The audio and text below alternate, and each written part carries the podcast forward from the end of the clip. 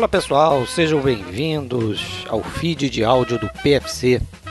Demorou, mas estamos postando mais um episódio de live.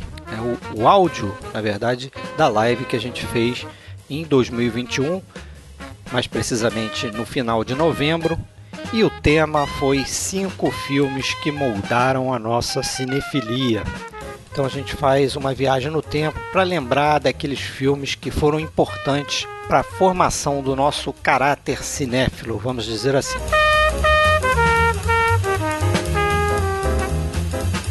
Bom, se você quiser dar uma olhada aí na nossa live no YouTube, acesse o nosso canal, procura no YouTube por podcast Filmes Clássicos ou entre em para descobrir o link lá do nosso canal de YouTube e também para ouvir os nossos podcasts em áudio. Estamos também no Spotify e em qualquer outro agregador de podcast. Sempre procure por podcast Filmes Clássicos.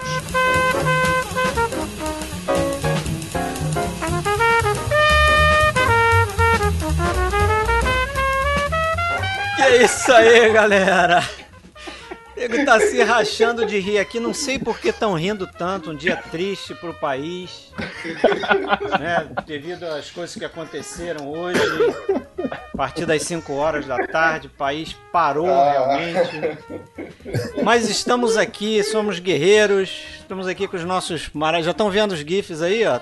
Quero ver quem mata os GIFs aí. Alexandre. Alexandre, que GIF é esse aí do Alexandre, hein? Ninguém viu isso aí, hein? Só eu, live do PFC número 23. Calma, deixa eu ver Minimal. primeiro.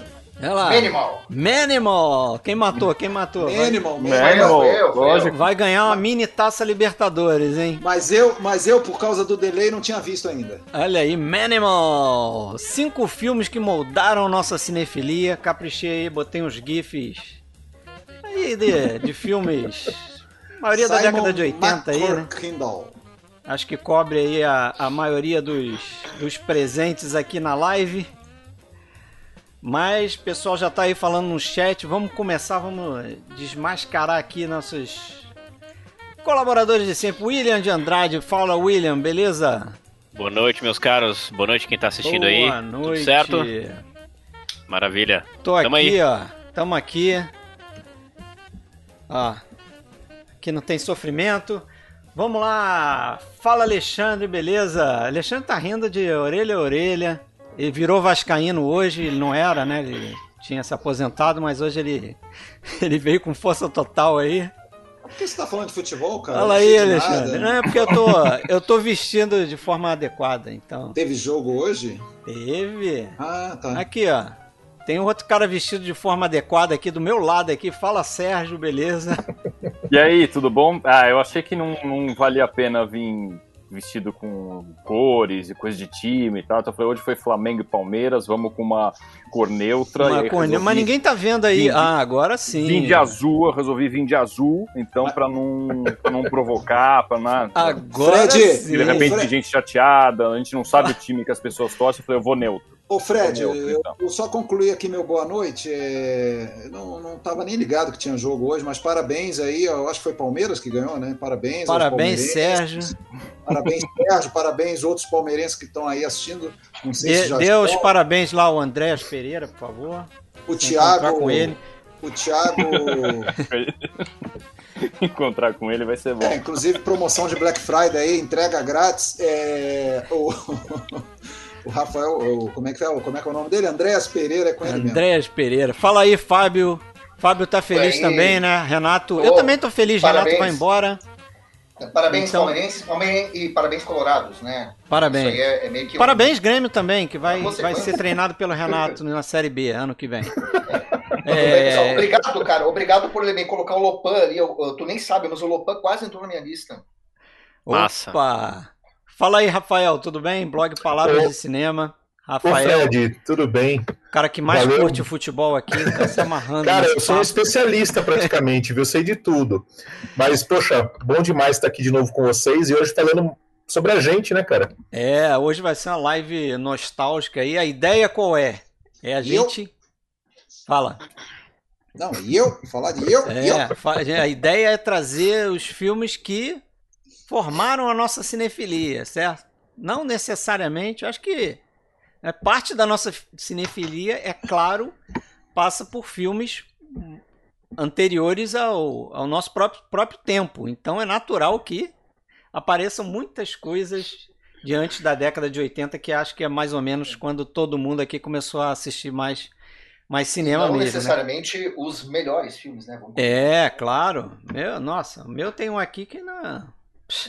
Acho até ruim, mas faz parte da minha cinefilia, da minha formação aqui como cinéfilo, sem dúvida.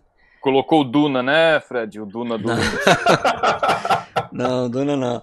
O pior é que o meu tem uma mistureba, assim, que, que- por coisa que eu vi no cinema e coisa que, né, que eu vi na TV. Não, não necessariamente tem. Acho que tem mais listas que são formadas a partir de, eh, de ir ao cinema mesmo, né? Da atividade de ir ao cinema. Eu vi muita coisa na televisão, então. Ah, todos nós, né? E o bacana É. aqui é que a gente não sabe, dessa vez a gente não sabe a lista dos outros, né? A gente não Isso. sabe o que, que os outros colocaram, só o Fred que É, só eu essas que, listas, né? que peguei para fazer lá os, os nossos clipes. Então, vamos lá, vamos entrar aí no. Boa noite a todo mundo aí que está comentando. Isso aí. Luiz Carlos. Luiz- Apareceu, hein? Quanto É. tempo? Esse Luiz- é gremista também. É, É ele já escreveu alguma coisa ali, né? Botou umas Baita cinéfilo. É, Tati, Juliana, Tiago, palmeirense, parabéns, Tiago. Opa, desculpa aí, Fred. É, Todo mundo. Ah, o nosso amigo Damiani, John Cine, Da- Dani, Guilherme Ferro, Marcelo. Boa noite, pessoal. Continuem aí nos comentários. É, Mas, por favor, hein? não- 35 não- pessoas. como o Fábio já falou, ninguém está querendo escolher lista de melhores, nem de prefe... nem mesmo de preferidos, né? Nem de preferidos, nem de melhores. Mais É. nada. São só aqueles filmes que, de alguma maneira, fizeram você pensar, pô, legal esse negócio de filme, hein? Acho que eu, acho que eu gosto desse troço. É, isso, achei- isso é. resume bem, Alexandre, exatamente isso, né? Eu, eu gosto de ver esse negócio aí, não... De repente são filmes que a gente nem colocaria na lista dos mais, É. mais, só que Uhum. trouxeram a gente pro, pro esporte, né? É, Eu curti uh, a, ideia, a ideia do William, inclusive, né? William, show de bola de ideia pra gente acabar o ano, né? Até porque eu já comentei com o Alexandre e com o Fred que isso pra mim é meio que um revival do que, que eu acho que é um dos mais legais episódios do podcast, que é o primeiro. O pessoal que tá aí, que já acompanhou o primeiro, eu já ouvi umas duas ou três vezes aqui no primeiro episódio de vocês. Porque ali tem muita coisa de revival, de como vocês aprenderam a ver filme em VHS, os filmes passaram na TV, etc e tal. Acho que vai rolar alguma coisa muito parecida com isso aqui hoje, né? E pra encerrar esse ano de merda, desculpa a palavra, mas Que não isso? tinha tema melhor. né? Camisa é essa aí, Fred? Essa é uma camisa que eu encontrei, tava aqui, cara. Eu resolvi usar hoje aqui, ó. Bu. Agora que você reparou, olha aqui, ó. Isso aqui foi a única coisa que valeu nesse dia aqui, ó. Meu parceiro que veio aqui assistir o jogo comigo me deu um livrinho aqui que vocês vão ver daqui a pouco aí. Tá certo. Mas o pessoal tá vendo aqui. 2019, melhor ano da história desse país. É, vamos lá, vou tentar. Esse, esse programa hoje está tá me dando umas rasteiras aqui, eles mudam as coisas, mas vamos lá. Vamos É, lá. Beleza, vamos, vamos então para nossa telinha aqui do de conteúdo aqui. Vamos começar. A gente não, a gente não fez ordem, né? Não, é, não fiquei sabendo, pelo menos. Não, a gente não. Alguém quer começar e pode, pode quem quiser se, se voluntariar aí. Quem falar, fala logo os cinco ou como é que é? A gente vai. É, eu, o que eu preparei aqui vai rolar uma listinha no início, né, em texto e vai rolar o clipe. Aí a gente comenta em cima dos cinco, é melhor, porque vai estar rolando o clipe dos cinco filmes de cada um juntos, entendeu? Tá bom. Aí a gente debate, né, claro. Posso começar então, se quiser? Manda ver. Então tá. Eu, quando mandei a lista para o Fred, a gente decidiu cada um escolher cinco filmes. E eu pensei, bom, cinco filmes que de alguma maneira despertaram cinefilia.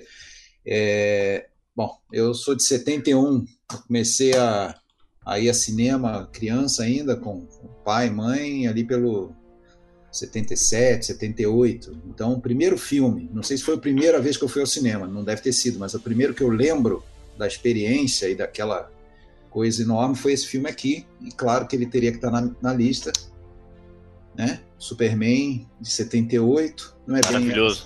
né? Então, essa é a primeira lembrança minha assim do, do espetáculo de ir ao cinema, né? E cinemas de uma época em que as salas eram lá no, no bairro onde eu morava, no Rio de Janeiro, a Tijuca, tinham cinemas ali de mais de mil lugares, se não me engano, naquela época ainda, cinema de rua, mil, mil e quinhentos lugares. Hoje é tudo é, Igreja Universal. É, ou lojas e tal. Mas, enfim, a, é, então é um, é, é, eu coloco por isso. A gente não vai hoje debater os filmes, falar dos filmes. Acho que não, não não, é o, é, não vai entrar a fundo, né? Fazer análise, né? Não, nada, é o, não é o mote, ele já botou, o Fred já botou a, a minha lista ali, é, então não vou ficar fazendo mistério, mas esse. Então eu procurei escolher os cinco com base em determinados filões, assim, né? Os outros eu lembro ter visto na televisão, e isso é que é interessante do, do início ali dos anos 80, 80, 81, 82, TVE do Rio de Janeiro, por exemplo, passava filme clássico, passava. Então eu lembro de ter visto pela primeira vez na TVE do Rio, com, sei lá, talvez 11 anos ou 10, o Metrópolis. E aí, poxa, experiência de ver um filme mudo, né? É, e ver que aquilo é legal, ou, ou achar aquilo legal. É, o Ladrões de Bicicleta, né? Então, se, se abrir o caminho para gostar de filme italiano, posso atribuir a isso também. Filme brasileiro, eu lembro de ter visto o Cangaceiro. Né, o... Esse foi o primeiro filme brasileiro que você viu? Eu acho que foi o primeiro filme brasileiro que eu vi. É, cara, tu tem uma memória boa, né? E foi por essa época também. Mas veja bem, a gente tá falando de. Eu falei de filme de 27, de filme de 48 e de filme de 53, porque isso passava na TV aberta no início dos anos 80. Exatamente. Isso passava na TV aberta. Então, é, a gente viu comentários aí, pessoal achando que a gente talvez fosse escolher filmes da minha época. Ah, é, qual era o filme da minha época? Quando, fora esse, o Super-Homem. É, que uma série cinema. que vai, vai, aparecer aí. É, Caçadores os... da Arca Perdida, por exemplo, você deve ter visto no cinema, não? Sim, sim, vi no cinema. Eu já não Mas, vi. É, eu, eu vi no cinema. Agora, e o outro que eu lembro também que eu assisti num, não sei como é que se chamava na época, que seria o Supercine, mas não era o Supercine ainda, uma noite de sábado, que foi até duas horas da manhã, foi esse aqui, né? Os Dez Mandamentos. Filmaço. Esse tem a história da geladeira, filme. né? Tem a história da geladeira, a história dos todinhos. Sábado, mamãe fazia compras, ia no mercado, abastecia a casa, comprava lá uma quantidade de todinho para a semana toda. E, porra, eu vendo os Dez Mandamentos, eu acabei com todos no, em quatro horas, porque eu ficava ansioso ali com aquele filme. No, aquilo ali me mantinha acordado. É uma besteira. É, uma besteira. É uma besteira, eu sei, mas eu lembro desse fato. Eu lembro de eu no sofá, indo e voltando nos intervalos, porque tinha intervalo, era na TV, na hora que eu, na hora que o Briner quebra, que, acho que ele quebra a cabeça de um cetro, uma coisa que você vê, a cabeça vai é bem na hora que dá o intervalo, eu lembro disso na TV. Eu lembro disso. Pô, tu lembra até do intervalo? Lembro, lembro dos cortes do intervalo, né? Quando passava na TV. E aí. Então são essas experiências, eu acho que é o, essa é a proposta de hoje, né? Falar de filmes que fizeram você gostar de ver filme. E no, no nosso caso, eu acho que gostar de ver filme antigo, porque alguém já comentou isso aqui, eu, acho que o Fred fala assim, gostar de ver filme todo mundo gosta. Né? Mas é, gostar de ver um filme que de repente não é o comercialzão que está passando aí no cinema, que está todo mundo falando, é, você vê coisas são esquisitas ao, aos olhos da maioria, né? Foi o, foi o Sérgio que falou que gostar de ver filme todo mundo gosta, mas gostar é, de cinema é outra quem, história. Quem seria o garoto lá, se de repente de 12 anos, que estava interessado em ficar vendo lá os 10 mandamentos, em vez de ficar de repente vendo futebol ou brincando de skate lá com, com os amigos, sei lá, nerd, ok, pode falar. mas, mas Alexandre, é, não é nem comum da, com 10 anos, tu vê Metrópolis e curtir, né? A nossa gurizada na época, uhum. com 10 anos, via Chaplin, via o Gordo Magro e curtia. Porra, vi então, Chaplin também, fantástico na pô, época. Tu, tu, olhar Metrópolis com 10 anos e curtir. Em Busca do Ouro, coisa... em Busca do Ouro, eu lembro de ter visto também nessa mesma época, eu só não botei para não botar dois mudos ali, mas Em Busca do Ouro e o Cangaceiro é um, é um, filme assim que eu nem considero um grandíssimo filme, mas é um filme marcante, pô. Lembro das cenas, lembro da música, lembro do, e, e, e, é interessante que assim as coisas relacionadas ao filme, desde aquela época, ficam na, na, na cabeça, né? Você fala assim, ó, Van Jaurico, porra, não sei, nem, não sei nem mais o que, que essa mulher fez na vida, mas eu sei que ela tá no Cangaceiro, porque eu lembro desse nome associado a esse filme. Inclusive, italiano, tem outro que eu lembro tanto quanto, que eu vi também na, na, na TVE, que é o Pão, Amor e Fantasia. Eu fiquei, pô, acho que mais de 30 anos sem ver esse filme. E aí, recentemente, há uns anos atrás, eu fui ver, eu meio que lembrava de todas as falas do filme, assim, sabe?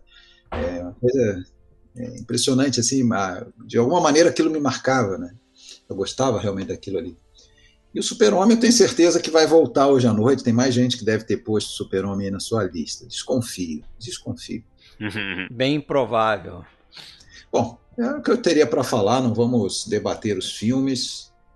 Não era a sessão de gala o nome da. Eu não sei, era sábado à noite. Sessão de, sessão de gala, ela passava depois do Supercine, né? É, eu É, acho que era Super Cine. Depois do. Corujão ainda. É, era Isso, Supercine e depois É. entrava a sessão de O gala. Corujão era o último. E o Corujão era o último. Só sei, Era que o não último. era, só sei que não, não era o Cine Privé da Band, não era um... O, o, o Supercine. diferente, né? O Supercine era aos sábados, né? Ao O sábado. Era era durante a semana. É. Tinha um-. Tinha É, uma depois, né? sessão, É. tinha uma sessão que passava na Band, que eu acho que passava segunda-feira à noite. Que aí Passava- passava os, os montantes de sete abutres, essas Passava coisas. umas coisas estranhas. Eu lembro de ter visto, sabe o quê? Na, na, na- é, uma segunda noite na TV Bandeirante, foi o Caso Cláudia, filme brasileiro, da, do, do- um caso lá da Cláudia Lecim Rodrigues, uma jovem que tinha apareceu morta lá, e, enfim. É, enfim, uns filmes nada a ver, mas que pô, passava na TV assim, você conseguia ver ainda. Hoje em dia, onde é que estão eles, né? É. Eu, eu- é, só tem um lugar onde se encontra determinados filmes, né? É, né, isso que você falou, né, Alexandre? É, a- comparando com hoje, a- era normal pra gente ter acesso e ver filmes mais antigos. Poxa, quantas vezes a gente não via filme da Lessie que passava Nossa. na sessão da tarde? É, Benji. era normal, né? Bem. Benji, achei, achei que o. Alexandre ia botar um filme da Lessie. Pois Não é, aquele é, eu como é? esqueci. É. A Força do Coração. Força do do coração. Isso. Leslie Esse é com. Elizabeth Taylor, não é? Isso, Elizabeth Taylor, Rod McDowell. Eu, pô, eu pensei, depois que eu mandei pro Fred, eu pensei nesse. É, mas é aquela coisa, não foram só cinco filmes, né? Não foram, que não transformaram a, a nossa cinefilia ou que marcaram foram. a gente nessa época. São vários. Vocês vão citar outros aí que não estão na minha lista, mas que com certeza foram. Já falei aqui do, também, né? do, do Caçadores da Arca Perdida, que irá aparecer em algum momento. Mas é um filme que, cara, eu porra, queria ser arqueólogo depois que eu vi. Bem nessa. Entendeu? Caçadores da Arca Bem Perdida. Achei que era aquilo ali. Fui totalmente enganado. Ah, O cara sonhava, né? É. O cara ficava sonhando com isso aí. Pô, Então, poderia ser eu ali, né? Pois é. Isso aconteceu algumas vezes, tá? Então é super influenciado. Mas vamos lá, quem é o próximo aí? Quem se habilita? Próximo. Bom, então. Pode ser eu, então. Vamos lá. William de Andrade. E tá rolando, a galera já deve ter percebido aí, tá rolando uma fotinha ali, uma sessão nostalgia com as fotinhas nossas de bebê. Bebê William aí, é, aparecendo o bebê William. Apareceu aí? É, Vamos esperar Ah. aparecer a lista pra. vai aparecer. Eu não Essa- cheguei a essa- ver a minha. É, Apareceu, Leandro. Deixa eu. bota até melhor. óculos aí. tá? É, não, tem que ser, né?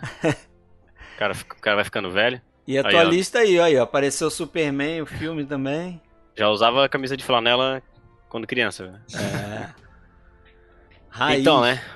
A, a- a minha, a minha lista é o seguinte.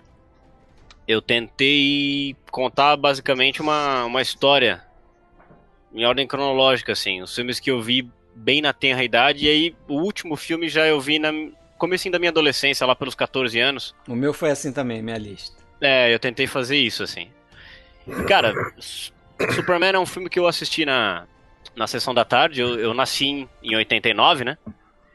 E. Basicamente sou uma cria da televisão, assim. É, Então, o Superman é um filme que passava muito na sessão da tarde e eu adorava. É, Comecei a ler lendo quadrinhos, né? Então, o Superman era um personagem que eu gostava muito.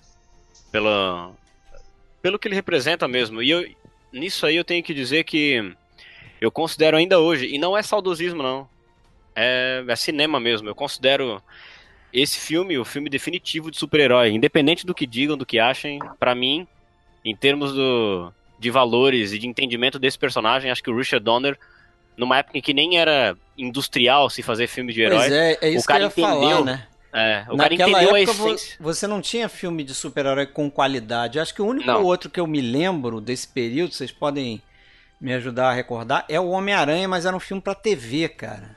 Que tinha na década de 80, lembra?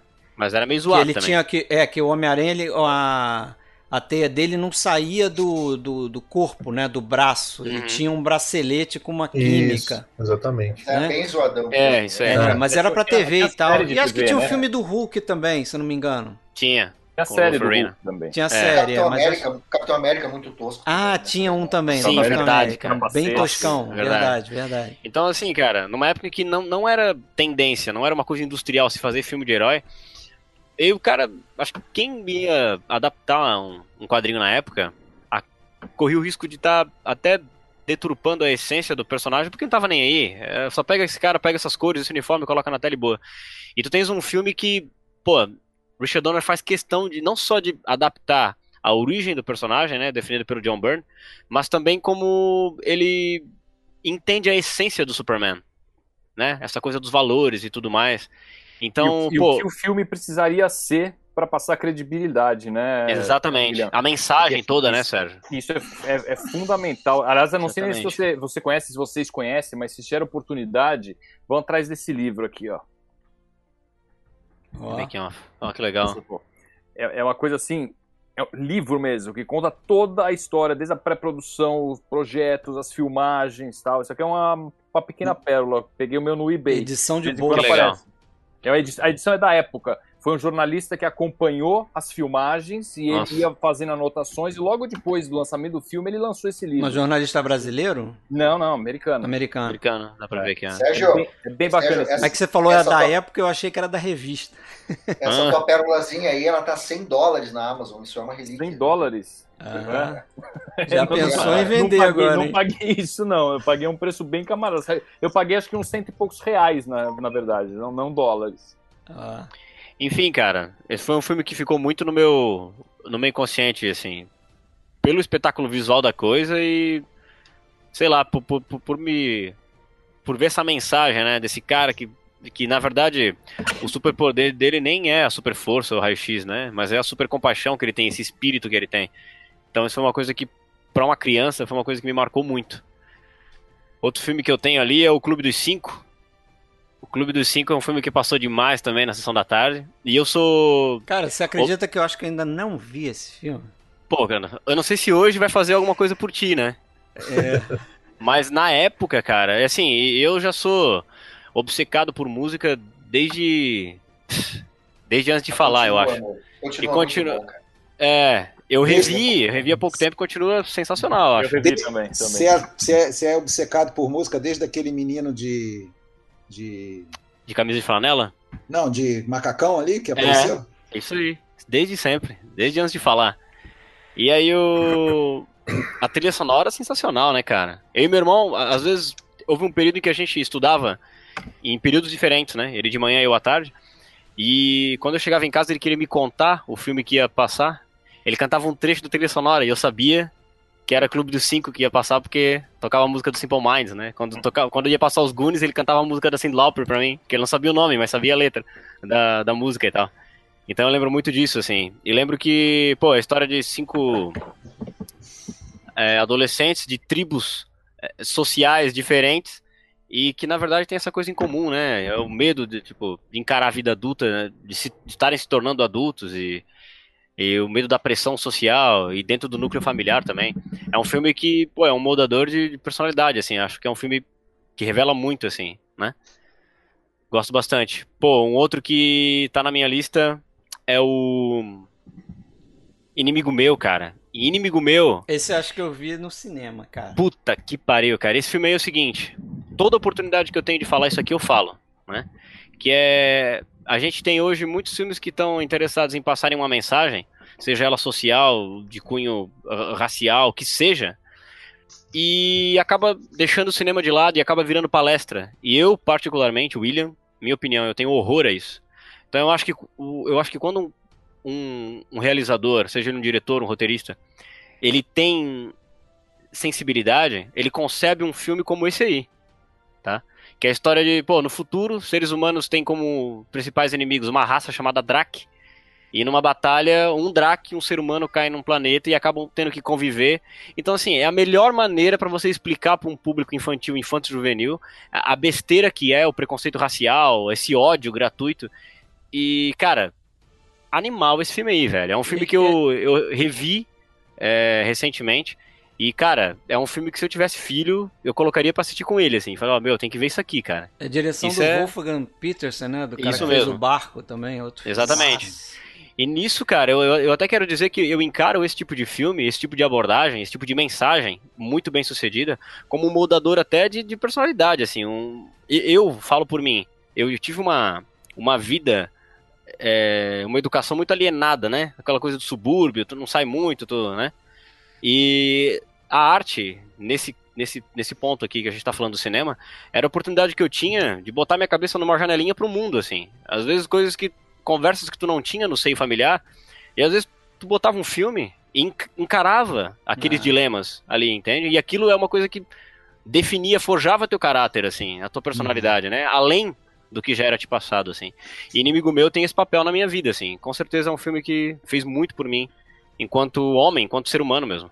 É, o William, você, só contar aí pro pessoal, o William, quando sugeriu o tema, é esse seria o título, né? Filmes, cinco filmes que moldaram Ah, sim. o meu caráter. Aí a gente É. ficou. A verdade é que a gente quase meio que ficou com medo, assim, de, de- de parecer pesado demais, moldou o meu caráter, mas aí a gente meio que reduziu assim para moldar, uma- criaram, forjaram a minha cinefilia, mas, E não deixa de ser verdade, né? mas eu entendo o que você está falando e concordo. Assim, Claro. A gente aprende muito. Com filmes. certeza. Com E, certeza. e essa ideia veio de uma live que você fez no teu canal, né? Oitavo Isso. dia. No, é, lá no oitavo dia a gente fez. De discos, Isso, né? De discos. Cinco isso. discos aí que moldaram. E é basicamente a mesma. essa. Pô, massa. E aí, pô, conta comigo também, outro filme sensacional. Acho que basicamente o fundamento do que eu tenho na minha vida em termos de amizade, no meu relação. Da, da, da- da relação que eu tenho com os meus amigos mais próximos, cara, vem de filmes como esse daí, velho. E outro com a Entendeu? trilha maneira também. Baita Você trilha, baita trilha. Foi no- nos filmes com trilha legal, hein? Cara, eu, é, eu, eu sempre fui muito ligado, né, em trilha sonora, sempre, sempre. Por que será, né? É. E esse daí é um que eu até hoje assim, outro dia, até contar uma breve história pra vocês. Eu coleciono aqui meus discos, e tal, eu tenho um disco ao vivo de 76 do Johnny Winter com o, com o Edgar Winter, né, o irmão dele lá. E tem um momento em que eles tocam vários covers de é, de rock and roll, e uma delas é Let the Good Times Roll. Então quando eu escutei a primeira vez, pô, era um disco ah, umas guitarradas moendo e eu tava chorando, porque, pô, Let the Good Times Roll é uma música que toca no Conta Comigo, porra. E eu tava chorando ouvindo o disco de Johnny Winter, porque me remetia a Conta Comigo. E, pô, o último filme que eu vou falar aí é Men on the Moon, né, cara? Men on the Moon foi um filme que, eu ter já um tinha do- que ter. Jim, Jim Carrey. Tinha que ter um Jim Carrey, assim. Man on the Moon foi um filme que eu já assisti. é, eu tava com 14 anos ali. E o tema da identidade sempre foi uma coisa que me interessou muito. Né? A, a- a minha vida inteira, assim. Né? Essa coisa de tu, em algum momento, passar a questionar se os princípios que tu tem, os valores que tu tem, são valores e princípios teus mesmos ou são valores e princípios impostos a ti? Que tu é levado a acreditar e tudo mais. E nessa jornada toda eu descobri quem tu realmente é, né?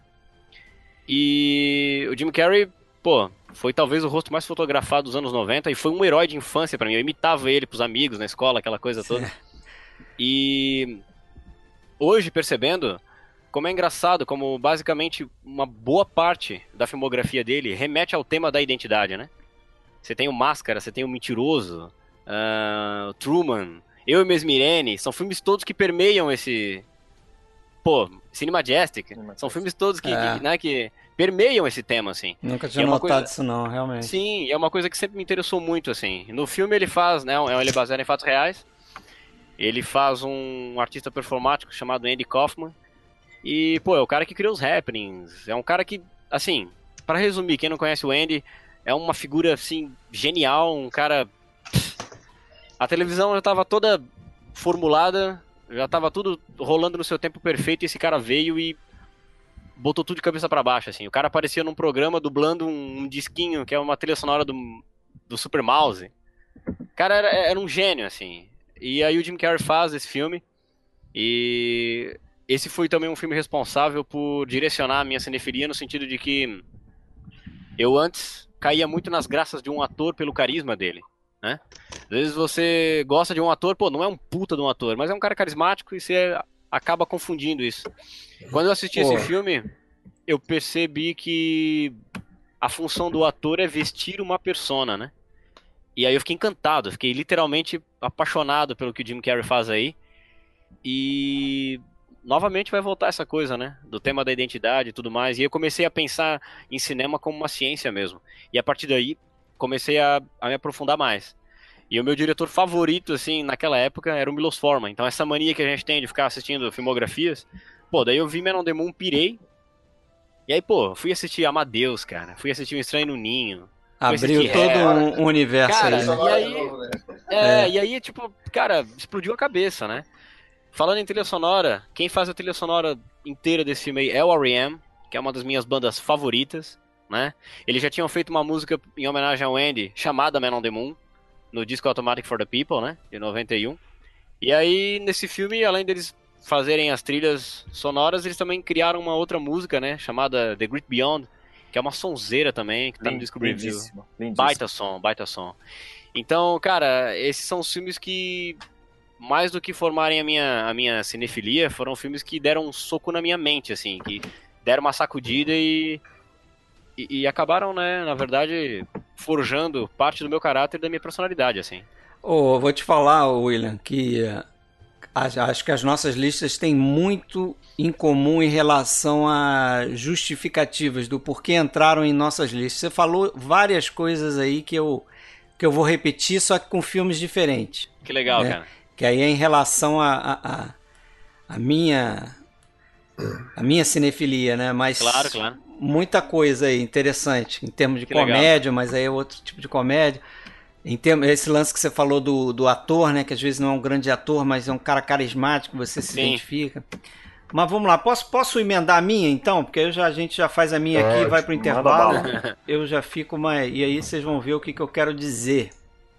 Vamos, vamos, deixar, vamos lá. Vamos deixar que hoje você já está. É, já estou de cabeça Isso. quente. o William, o William, o William, ah, só, só uma coisa, o William falou que não, não gosta desse negócio de palestra.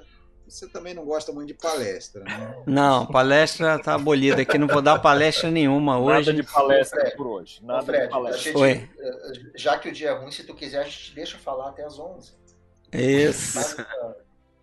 A gente cede espaço, tu pode desabafar. Posso, pre... vou, vou Fred, chorar minhas preferir... mágoas aqui. Fred, se você preferir, a gente estica e deixa passar da meia-noite, porque acaba o dia, você fala amanhã só. Isso, pode, pode ser também. Pode ser também. Aqui, ó, meu clipe já tá rolando aí, já apareceu minha minha foto aí pré é, pré aparelho dental, certo? Aqueles dentes maravilhosos. É, cara, o que eu falei, minha lista aí tem filmes também no, no esquema do que o William falou. A gente não combinou isso, mas eu pensei mais ou menos dessa forma. Então tem filmes ali do início da minha cinefilia mesmo, assim, de descobrir o cinema, por exemplo. Eu, eu não tenho essa memória do Alexandre, tá? Então eu não lembro qual foi o primeiro filme que eu vi no cinema. Mas eu imagino que o primeiro filme que é, me fez me apaixonar por cinema tenha sido no cinema ver O Retorno de Jedi. Né? Porque o Retorno de Jedi estreou aqui no Brasil em 6 de outubro de 93. Então eu tinha aí 9 anos de idade. 83, né? 83, é. é 9 de outubro de 83. Então eu tinha 9 anos de idade. E na minha memória, eu levei sete. Não sei se foram sete pessoas, mas eu, eu me lembro que eu acho que eu fui sete vezes no cinema ver esse filme. Né, de tal impacto que ele me, ele me causou. Já falei isso aqui em outros episódios mas é, eu lembro é, de ter ficado fascinado e aí descoberto que é uma trilogia, na época era uma trilogia, e você tinha lá o Guerra nas Estrelas e tinha o Império Contra-Ataca. E, e Guerra nas Estrelas, naquela época, a gente, vocês vão concordar comigo, se você não visse no cinema, você dependia da televisão e se tivesse em VHS, se você tivesse o VHS, 83 não tinha VHS, e você e tivesse lançamento aqui, ou tivesse numa locadora pirata, né? Porque naquela época tinha isso também, tinha as locadoras piratas. Pelo menos aqui no Rio de Janeiro tinha. Tinha no. 83 ainda não, né? Não, 83 não. Mais tarde, mais tarde. Né? Mas 83. Tem que, chamar, tem que chamar de Guerra nas Estrelas mesmo, né? É. Isso, não, nada de A Nova Esperança, nem nada não. O... Mas naquela época era só isso, era televisão ou cinema. E eu vi o Retorno de Jedi, queria ver o Guerra nas Estrelas, o primeiro. E, porra, o filme não passava na TV. E aí abriu uma janela de. Eles voltaram com o filme no cinema por causa do, do sucesso do Retorno de Jedi. Aí meu pai me deu uma enrolada lá. Não, vamos essa semana não, vamos na próxima. Cadê? Tô esperando o filme até hoje. o filme saiu de cartaz, eu me lembro que eu fiquei muito possesso. E aí só fui ver esse, o Guerra nas Estrelas na manchete, sei lá. Não deve ter demorado muito também, não, né? Porque Guerra nas Estrelas de 77.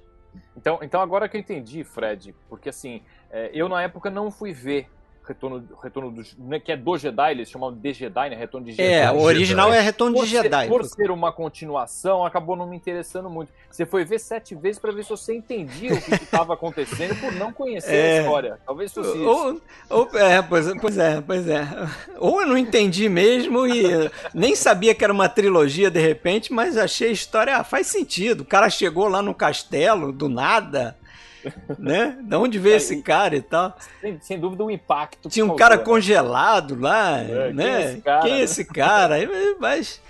E aí tem também, como o William falou, outros filmes que aí já, já parte pro, pro lance da televisão, né? De coisas que você vê na televisão. É, como, por exemplo, Adorável Vagabundo, um filme do Frank Capra que eu acho que é dos mais subestimados. A gente lembra muito Frank Capra, lembra de né? Felicidade não se compra. Mulher faz o homem. Aconteceu mundo, naquela noite, né? Aconteceu naquela noite, do mundo nada se leva, né? Até este mundo é um hospício, eu acho que lembram mais do que Adorável Vagabundo. Por exemplo, todo mundo aqui viu Adorável Vagabundo? Eu vi. Eu, eu não vi. faz tempo já. Sim, vi. Quem não viu? O Fábio não viu? Eu, eu não vi. Não, eu vi. Eu vi. Ah, o William não viu. O William não viu. É, mas é um filme, assim, na linha do, do Frank Capra, né? Com aquela lição de moral, tem uma premissa bacana de é, talvez até um pouco ousada ali para a época, porque 42, né? Estava no meio da, da Segunda Guerra, depois vinha essa coisa da, da Guerra Fria, né? Depois do fim da Segunda Guerra, mas o filme do Capra é. Ele tem uma ideia meio socialista, né? Que é aquela coisa do, do vizinho, né? De você é, é, criar uma, uma comunhão ali com o seu vizinho e essa coisa aí e, e se expandindo e, e, a sociedade melhorando por conta disso. Era uma proposta do, do dentro do filme, né? E e eu não sei o quanto o, o final do filme atrapalha um pouco assim da, do, do, desse filme ter feito mais sucesso, porque é dos filmes do Capra que eu acho que, que mais termina longe do daquele, daquele ponto alto, né, do Frank Capra, de tudo dar certo e tal, de aquela mensagem mais positiva e tal. Apesar de que isso ainda tem no filme. Mas é um filme que, por exemplo, o que o William falou, o Gary Cooper, é, por um bom tempo foi o meu, o meu ator preferido. Adorava Matar ou Morrer. Chegou a ser meu filme favorito ali quando assisti na TVE, né? E o Gary Cooper eu acho que é um desses casos, não é um grande ator, mas é um cara carismático e. E eu acho que, eu não sei se vocês vão concordar, mas eu acho que a gente. Pelo menos comigo foi assim. É, eu comecei a, a, me, a me aproximar dos filmes, a querer saber mais sobre cinema, a partir dos atores, né? Então eu, eu gostava Sim. do Gary Cooper, queria ver os filmes do Gary Cooper. Sim. Né? E depois que você começa a perceber, pelo menos comigo foi assim, perceber que tem um. Diretor. Tem um diretor ali, na verdade, o, o, elo Exato. que une diversos filmes é o. É o, o tom autoral desse diretor, né? E, mas isso demorou a chegar, a perceber isso. Mas então eu via qualquer coisa que aparecia do Gary Cooper na televisão, eu marcava lá para ver e tal. Normal, né? Normal. Começa é, assim, acho. O filme que eu acho que me jogou para dentro do, do cinema clássico é o 007. Com 007 só se vive duas vezes. Que hoje eu acho o filme ruinzinho dentro da franquia. É, um dos mais fraquinhos. Né? Mas, pô, tem, tem uns pontos positivos nesse filme. Eu gosto do Donald Pleasence como Blofeld. Eu acho ele muito bem. Tem a cena pré-crédito ali, é muito boa, né? Que é um, falsificação da morte do 007 e tal. Uhum. É, mas é o filme que eu vi e é engraçado. Vocês, o Alexandre, o Sérgio, o William, é, acho que se identificaram muito com o Super-Homem. Eu nunca fui muito fã de filme de super-herói assim. Eu até gostava de quadrinho nessa época. Mas o herói, entre acho que eu me identifiquei e que eu gostei foi o 007. Foi o primeiro assim que eu me lembro do cinema, né, junto com o Luke Skywalker, né? Que é mais anti-herói, né? Do que... É, pois é. É Mas um cara é... malvado, né? É um transgressor, né, Fred? Cagota. Mas é um desses também que eu fiquei assim, porra, legal, hein? Ser agente secreto é maneiro pra caramba. Ó, entrou pra lista das profissões aí que É, tu almejou. mas isso eu botei lá, em abaixo do, da arqueologia lá do Caçadores de Arca Perdida, tem lá. Se não der, se não, não der certo de escavar uns fósseis, ah, você Pra- é agente secreto, cara. Eu acho que antes, antes de me influenciar. Jedi não dava pra eu ser, né, cara? É. Acho que antes de me influenciar pro 007, eu teria me influenciado pelo Agente 86, o Maxwell Smart. Opa! Mas esse acho que eu só fui ver mais tarde, cara. Só fui ver É, mais essa era a tarde. série antiga, né? Que É. passava. Uma série O muito velho boa. truque da arma na mão. É. Uma série muito curiosamente, boa. Cone do Silêncio, nossa. Foi o... Eu tava aqui pensando, viu, Fred? É, 007, com 007 só assisti duas vezes. Foi também o primeiro 007 que eu assisti. Televisão, né? Muito Né? provavelmente. Globo, dubladão. pensando como- que esses filmes não passavam tão frequentemente assim, Não. é possível que quando eu assisti foi a vez que você assistiu também. Provavelmente. É muito maluco isso, É, né? Porque foi o primeiro é. que eu vi, eu fiquei bem impressionado com aquela, aquelas coisas magníficas que eu achava nesse filme, né? Como o, o Kill que traz um helicóptero desmontado dentro da mala. A Nelly. pra- ele. Pô, a Nelly, a Little, Little Nelly, né? Horrível aquele negócio. Uma merda aquele negócio. Faz de helicóptero, ele sai voando, aquele vulcão. Aí colocam, fim, colocam uma maquiagem de japonês. Horroroso. Nossa. uma tosqueira. Mas o filme era muito legal, né? E também, É. assim, o filme que eu tenho mais, assim, essa sensação nostálgica de toda a franquia é justamente esse também, né? Cara, eu, eu peguei esse 007 numa época que passava muito de madrugada, cara. É, eles só passavam anos de 90. madrugada, eu acho, É. né? Por causa E da violência. e tal. teve, é, e teve umas coisas que nem o Sérgio falou que eu só vi uma vez de madrugada e só fui voltar a encarar depois na vida adulta quando encontrei um outro cinéfilo e falei, ô, tu sabe um filme que é assim, assim, assim, assim, assado? E o cara me falou, ah, é tal. É um que eu que passava muito de madrugada e eu, pô, adorava. Imagina, era criança, mas não sei, alguma coisa me cativava naquele filme. Hoje eu tenho ele em DVD. Tarde demais pra esquecer, cara. Com Cary Grant e Opa. a Deborah Kerr. Adorava É. isso aí, cara. Isso eu lembro de ter visto na época também. Pô, deixa, eu só, deixa eu só comentar um negócio. O pessoal tá descascando ali nome de filmes nos comentários, o que é muito legal. E todos eles praticamente eu vejo e penso, pô, cumpre a mesma função. Poderia É. estar tá, nessa lista. Então, da mesma maneira que falei os Dez Mandamentos, falaram já do Ben-Hur, ah, Conta Comigo, ah, ah, quanta coisa aí. Né, o, é, o, o Tony falou do Cru, né? Crow, Ah, é verdade. Kroll, é. Dessa época também. Eu nunca soube a pronúncia certa desse filme. Ah, e, bom, você, você mesmo já tinha falado também do filme da Lessie, né? Da Força do Coração. E tanta coisa ali, cara, que poderia estar aí. Ah, cinema, eu tinha falado sobre o negócio do, do Super-Homem. Só, só queria complementar. Não é nem tanto pelo filme, eu gosto muito do filme. Mas é mais pela lembrança de ir ao cinema e, e- e de ser um evento especial. E tão especial que como tinham muitas filas, o filme estava sendo lançado em 1978, não sei se foi lançado exatamente em 78 ou início de 79 no Brasil, não, não, não tenho essa lembrança, mas que tinham filas tão grandes para ver o filme que meu pai me levou em Niterói, né, outro né, município vizinho, na esperança de ir lá ter cinemas não tão cheios para ver o filme. E eu lembro que daí nós chegamos com muita antecedência, ficamos na rua assim, não tinha ninguém na porta do cinema, não tinha nem aberto, uma coisa assim, as lembranças que ficam da, da experiência de ir ao cinema. Então é mais por isso. Agora, com certeza, depois alguém comentou, me lembrei, com certeza eu vi filmes antes dos Trapalhões no cinema. Ah, eu também, cara. provavelmente. Mas, mas aí não. Que eu adoro até hoje, tá? É, Trapalhões no planeta dos macacos. Não tinha tem o desse. seu valor. Altos, altos. Pô, não, não, real, não, não era o planeta, acho- não, era. Como é que era? No Não, Planalto dos Planalto. Macacos. Planalto. Planalto dos Macacos. Não era Planalto. Planalto dos Macacos. Na real, os Trapalhões eu curto até hoje, cara. Acho do caralho mesmo. Acho muito bom, cara. Sério mesmo. O Saltimbancos Trapalhões é muito bom. É, Saltos Bancos demais, Trapalhões cara. é um que marcou a minha cinefilia, com certeza. A gente sabe que você se identifica muito com o Mussum, William. Mas falando em comediante, Da puta, né? é, eu acho que o, o, o, primeiro, o primeiro time de comédia aí que eu. Os primeiros comediantes mais antigos que, eu, que me impressionaram mesmo foram os irmãos Marx. Eu lembro que eu, eu, eu comprei uma fita em VHS morfada num sebo que eu encontrei lá em Copacabana. Devia ser perto lá da tua casa, lá, Alexandre. Não sei se você morava em Copacabana, mas deve ter sido ali década de 80. É, numa galeria que tem ali, perto do metrô. Tinha um sebo ali e eu comprei a fita e eu lembro que a fita ela estava arrebentada, mas eu consegui abrir e remendar a fita. Então, por anos e anos, era uma fita importada, importada sem legenda e tal. Por anos e anos eu não via a sequência inicial do filme, que era ele sentado no restaurante lá e o, cara chamando ele, Mr. Driftwood, Mr. Driftwood, não sei o que.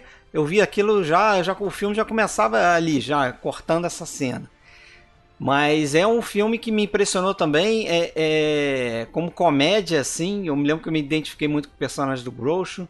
E, e alterou até, eu me lembro de ter me altera, alterado um pouco a, a maneira como eu soltava umas piadas e tal, tentava imitar o Groucho é, no, no, nas piadas, né?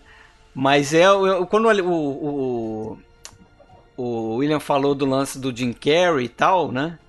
Que é um comediante, mas que faz os filmes mais dramáticos também. Mas quando você falou do comediante com, e a sua relação com o Jim Carrey, eu, eu já é, é, relacionei também com, com Uma Noite na Ópera, nessa questão Sim, da comédia. Cara, e o Jim, pô, até hoje, assim, é um dos meus atores favoritos, assim. Adoro realmente o trabalho dele. E quanto mais eu vejo as entrevistas dele, dele mais admiro ele como pessoa também. É, É uma coisa que Ah. vai além até do trabalho, assim. é um cara diferente. Ele e, é. e outro ponto em comum com o seu, que você citou, inimigo meu, mas também um filme já mais tardio ali, eu já, esse eu vi no cinema também, é, e eu já tinha ali 15 para 16 anos, que foi o Mississippi em Chamas, em Filmaço 89. da porra. Filmaço. É um, Animal, né? é um filme que aí com essa idade, é, acho que é o primeiro filme assim que me despertou para essa essa coisa mais que, que o cinema poderia ser também, né, de ser um filme é, com um contexto político, social, um filme de denunciar uma situação da nossa sociedade e tal, um filme mais sério. Eu acho que ali eu me toquei também desse poder do cinema e foi um filme assim para mim particular porque foi o último filme que eu assisti com os meus dois pais juntos no cinema, porque logo depois eles se separaram. Então eu lembro perfeitamente disso. A gente, a gente assistiu no, no centro da cidade, aqui no Rio de Janeiro. E, e eu sentei, acho que numa coisa. Acho que meu pai sentou mais na frente, eu sentei atrás com minha mãe. Então, assim, com 15, 16 anos inocente, eu nem percebi que a coisa já andava mal. Mas marcou também muito por causa disso. E, pô, é um filmaço. Tenho Filmaço, ele cara. aqui, adoro até hoje. Muito bom. E gosto muito de rever. É, mas é isso. Alan Foram- Parker. né? Alan Parker, esse. Grande fase dele, né? É. Coração Sim. satânico. Mandou uma sequência ali que. É, Coração Satânico, eu achei que, bom, deixa chegar na vez dele. Mas, é, eu não tô falando com essa pessoa hoje, não quero falar com esse cara aí, com essa camisa. Temos aí, quem vai? Ó, já fui até pegar aqui um, Pode ser eu. um espumantezinho aqui em homenagem ao Porra. Sérgio. Já Tomei que, um né? Fazer o quê? Não, Já não que- abriu já pro bem. que abrir, pro né? bem, é. Abre pro mal mesmo. Vamos lá. Dá pra jogar fora, né? Ano que vem tem mais. Isso é que é bom. Ano que bem. vem tem mais. Vamos lá. É, quem, quem vai agora? Vamos Pode lá. ser eu. Vamos lá então, Rafael. Essa eu tô curioso pra ver. Rafael. O que, que é? O que, que- o que, que moldou pra virar um cara como o Rafael? Ah, você vai ver, cara. Como que, o que, que foi diferente da por Outro exemplo, patamar. Onde é que eu errei? Onde é que eu É, errei? onde que eu fiz a besteira? Por que, que eu escolhi os filmes errados? Agora eu quero ver. Ele, ele contou, ele contou em off aqui que com três anos ele viu. é, Três do Bergman. O, o espelho, o espelho do Tarkovsky. Eu nem sabia o que era Tarkovsky. Escreveu um ensaio. Entendeu de primeira. Sem legenda. Sem legenda. A gente já voltou já, Fred? Já estamos aqui, cara. Tá rolando aí seu clipe aí, ó. Já apareceu, já apareceu o mini Rafael aí, ó. Você vê que desde criança muito sorridente, né, cara? É. Gostava já de câmera, já. Mas vamos lá. Nos filmes que me moldaram, eu vou fazer uma ordem diferente aqui. Eu não vou do antigo pro mais novo, porque o mais antigo aí, na verdade, foi o último que eu descobri desses cinco. Eu vou começar pelo Uh, vou começar pelo Silêncio dos Inocentes, que eu acho que foi um filme importante para mim, uh, porque uh, eu tinha, na época, acho que 10 anos de idade, 10, 11 anos, quando eu vi esse filme em VHS. A minha mãe gostava muito de alugar filme de suspense e um dia ela alugou esse filme e falou: Nossa, é um filme muito bom, tal, tal. E o filme me impressionou porque eu nunca tinha visto algo como aquilo, né? Um filme sobre um canibal, né? Sobre um cara que comia gente. Aquilo me me deixou alucinado, uh, ainda um, um pré-adolescente, ele assistindo esse tipo de filme. E foi realmente um filme que me marcou muito, uh, O Silêncio dos Inocentes. Foi um filme que me prendeu muito e que me deu um certo estalo, dizendo que, poxa, uh, existiam grandes histórias ali, né? Porque até então eu tinha, da minha infância, eu via muito filme de Trapalhões, eu via alguns filmes de super-herói que vocês citaram aqui, o Super-Homem super eu vi muito, o Batman, o primeiro do Tim Burton, eu vi no cinema em 89, eu era, acho que foi a segunda ou a terceira vez que eu tinha ido. É bem legal, me marcou muito, eu lembro Gosto quando eu vi muito, Batman cara. no cinema. Gosto dos e... dois, aliás. Sim, os dois são muito bons. E aí uh, veio o, o, Silêncio dos Inocentes, eu acho que foi um dos primeiros filmes realmente, entre aspas, sérios que eu vi, que me chocaram, que me assustaram. Uh, um dos filmes que, assim, que me fizeram uh, ver, o, acho que até o mundo um pouco de uma forma diferente, mas uma forma mais cruel. E eu acho que esse filme abriu muito minha cabeça, assim, para cinema. Uh, e depois vieram outros. O, o, Pagamento Final foi um filme que eu vi na televisão. foi num supercine também. Lembro que era um sábado, eu estava em casa, eu liguei a televisão na Globo e estava passando esse filme. Eu acho que eu não peguei ele do comecinho, mas eu vi ele todo. E foi um filme também que uh, me, me fascinou porque eu nunca tinha visto um filme do Alpatino. Eu já tinha ouvido falar do Alpatino. E, mas eu nunca tinha visto um filme dele. Eu acho que do Brian De Palma eu só tinha visto, acho que uh, Os Intocáveis, que era um filme famoso, que eu vi algumas cenas dos Intocáveis, mas não, não conhecia também o diretor. E aí, de repente, eu vi, me, me vi preso a esse filme. E o que me marcou muito, eu lembro, foi a, aquela relação de amigos que é quebrada, né? O Champagne e o Alpatino, amigos, mas de, de repente um vai trair o outro e tem ali um final eletrizante, né? Nos últimos minutos tudo muda e, e o filme toma um outro rumo, né? Então acho que de certa forma o roteiro desse filme me chamou muito atenção, me prendeu muito assim. E depois eu fui na locadora procurar para ver de novo, né? E tinha em VHS, eu, eu loquei. De todos os filmes dessa lista, só tem um filme que eu vi no cinema, que é o Além da Linha Vermelha. Né, o Pagamento Final eu vi na TV, Os Lentes Inocentes, o Ben-Hur e os Sete Samurais eu vi em VHS. O Ben-Hur tem uma história engraçada também, porque eu lembro que esse filme passou no Intercine. Eu lembro que teve uma semana que o Intercine só fez, é, fez um Intercine só sobre vencedores do Oscar. Né? E todo dia tinha uma disputa entre filmes vencedores do Oscar e tal.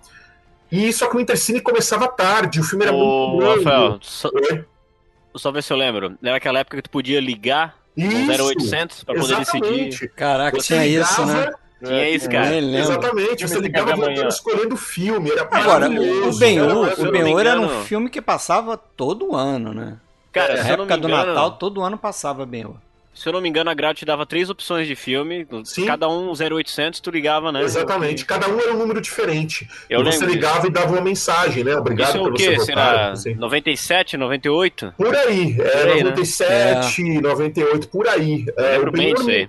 E nessa época eu tinha 14, 15 anos, vai, eu tinha nessa época. E eu lembro que eu não consegui ver o filme no Supercine.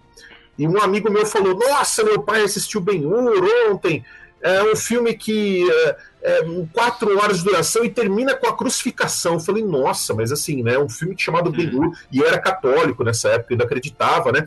E aí tinha aquela coisa, né? Eu fiquei pensando, aquilo mexeu com a minha cabeça. Falei, nossa, mas crucificação, né? O, o, filme, o filme não é sobre Cristo, mas tem Cristo. Aquilo ficou na minha cabeça. E eu fui ao locador e peguei as duas fitas, né? Do Ben-Hur para assistir, assistir inteiro, e o filme realmente é, me fascinou, assim, pelo tamanho, aquela coisa épica. Na mesma época, acho que veio o Titanic também, que era um filme épico também, assim, que ganhou um monte de prêmio, mas o Ben-Hur me tocou mais, assim, por ser um filme que acho que reunia tudo, né? Um grande elenco, é, ao mesmo tempo que ele era um filme religioso, mas ele é também um filme com grandes cenas de ação, Uh, e, e, mexeu muito com a minha cabeça. Inclusive, eu lembro quando eu comecei a participar aqui do podcast, eu até falei pro, pro Fábio, para pro Fred e pro, e, pro, e pro Alexandre, né? Pô, me coloca no Ben-Hur, cara, porque esse filme é um filme que marcou minha vida, né? E quando teve o episódio do Ben-Hur, vocês me chamaram para participar. Acho que foi o primeiro, né? O primeiro que primeiro, você fez. Acho que o primeiro foi o Casablanca. Casablanca, foi? foi. É, foi o Casablanca, o Ben-Hur foi o segundo. Foi o segundo. Foi muito, foi muito legal, assim, porque é um filme realmente que eu tenho uma... É, é muito especial para mim esse filme.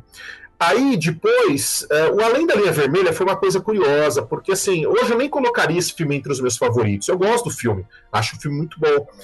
Mas o Além da Linha Vermelha foi um filme especial, porque eu fui ver no cinema, eu fui sozinho no cinema. Nessa época, tinha gente que me chamava de estranho, porque eu ia no cinema sozinho e tal. E aí eu fui ver esse filme sozinho, à tarde, uma sessão à tarde. Eu lembro que tinha eu e mais duas pessoas só na sessão, e era um filme muito longo de guerra, né? E esse filme eu fiquei chocado, porque até então eu tinha uma ideia diferente de filme de ação. Eu achava que filme de ação, é, eu pensava a ação como uma, como uma estrutura narrativa totalmente diferente, com arcos narrativos totalmente ah, ali muito bem delineados.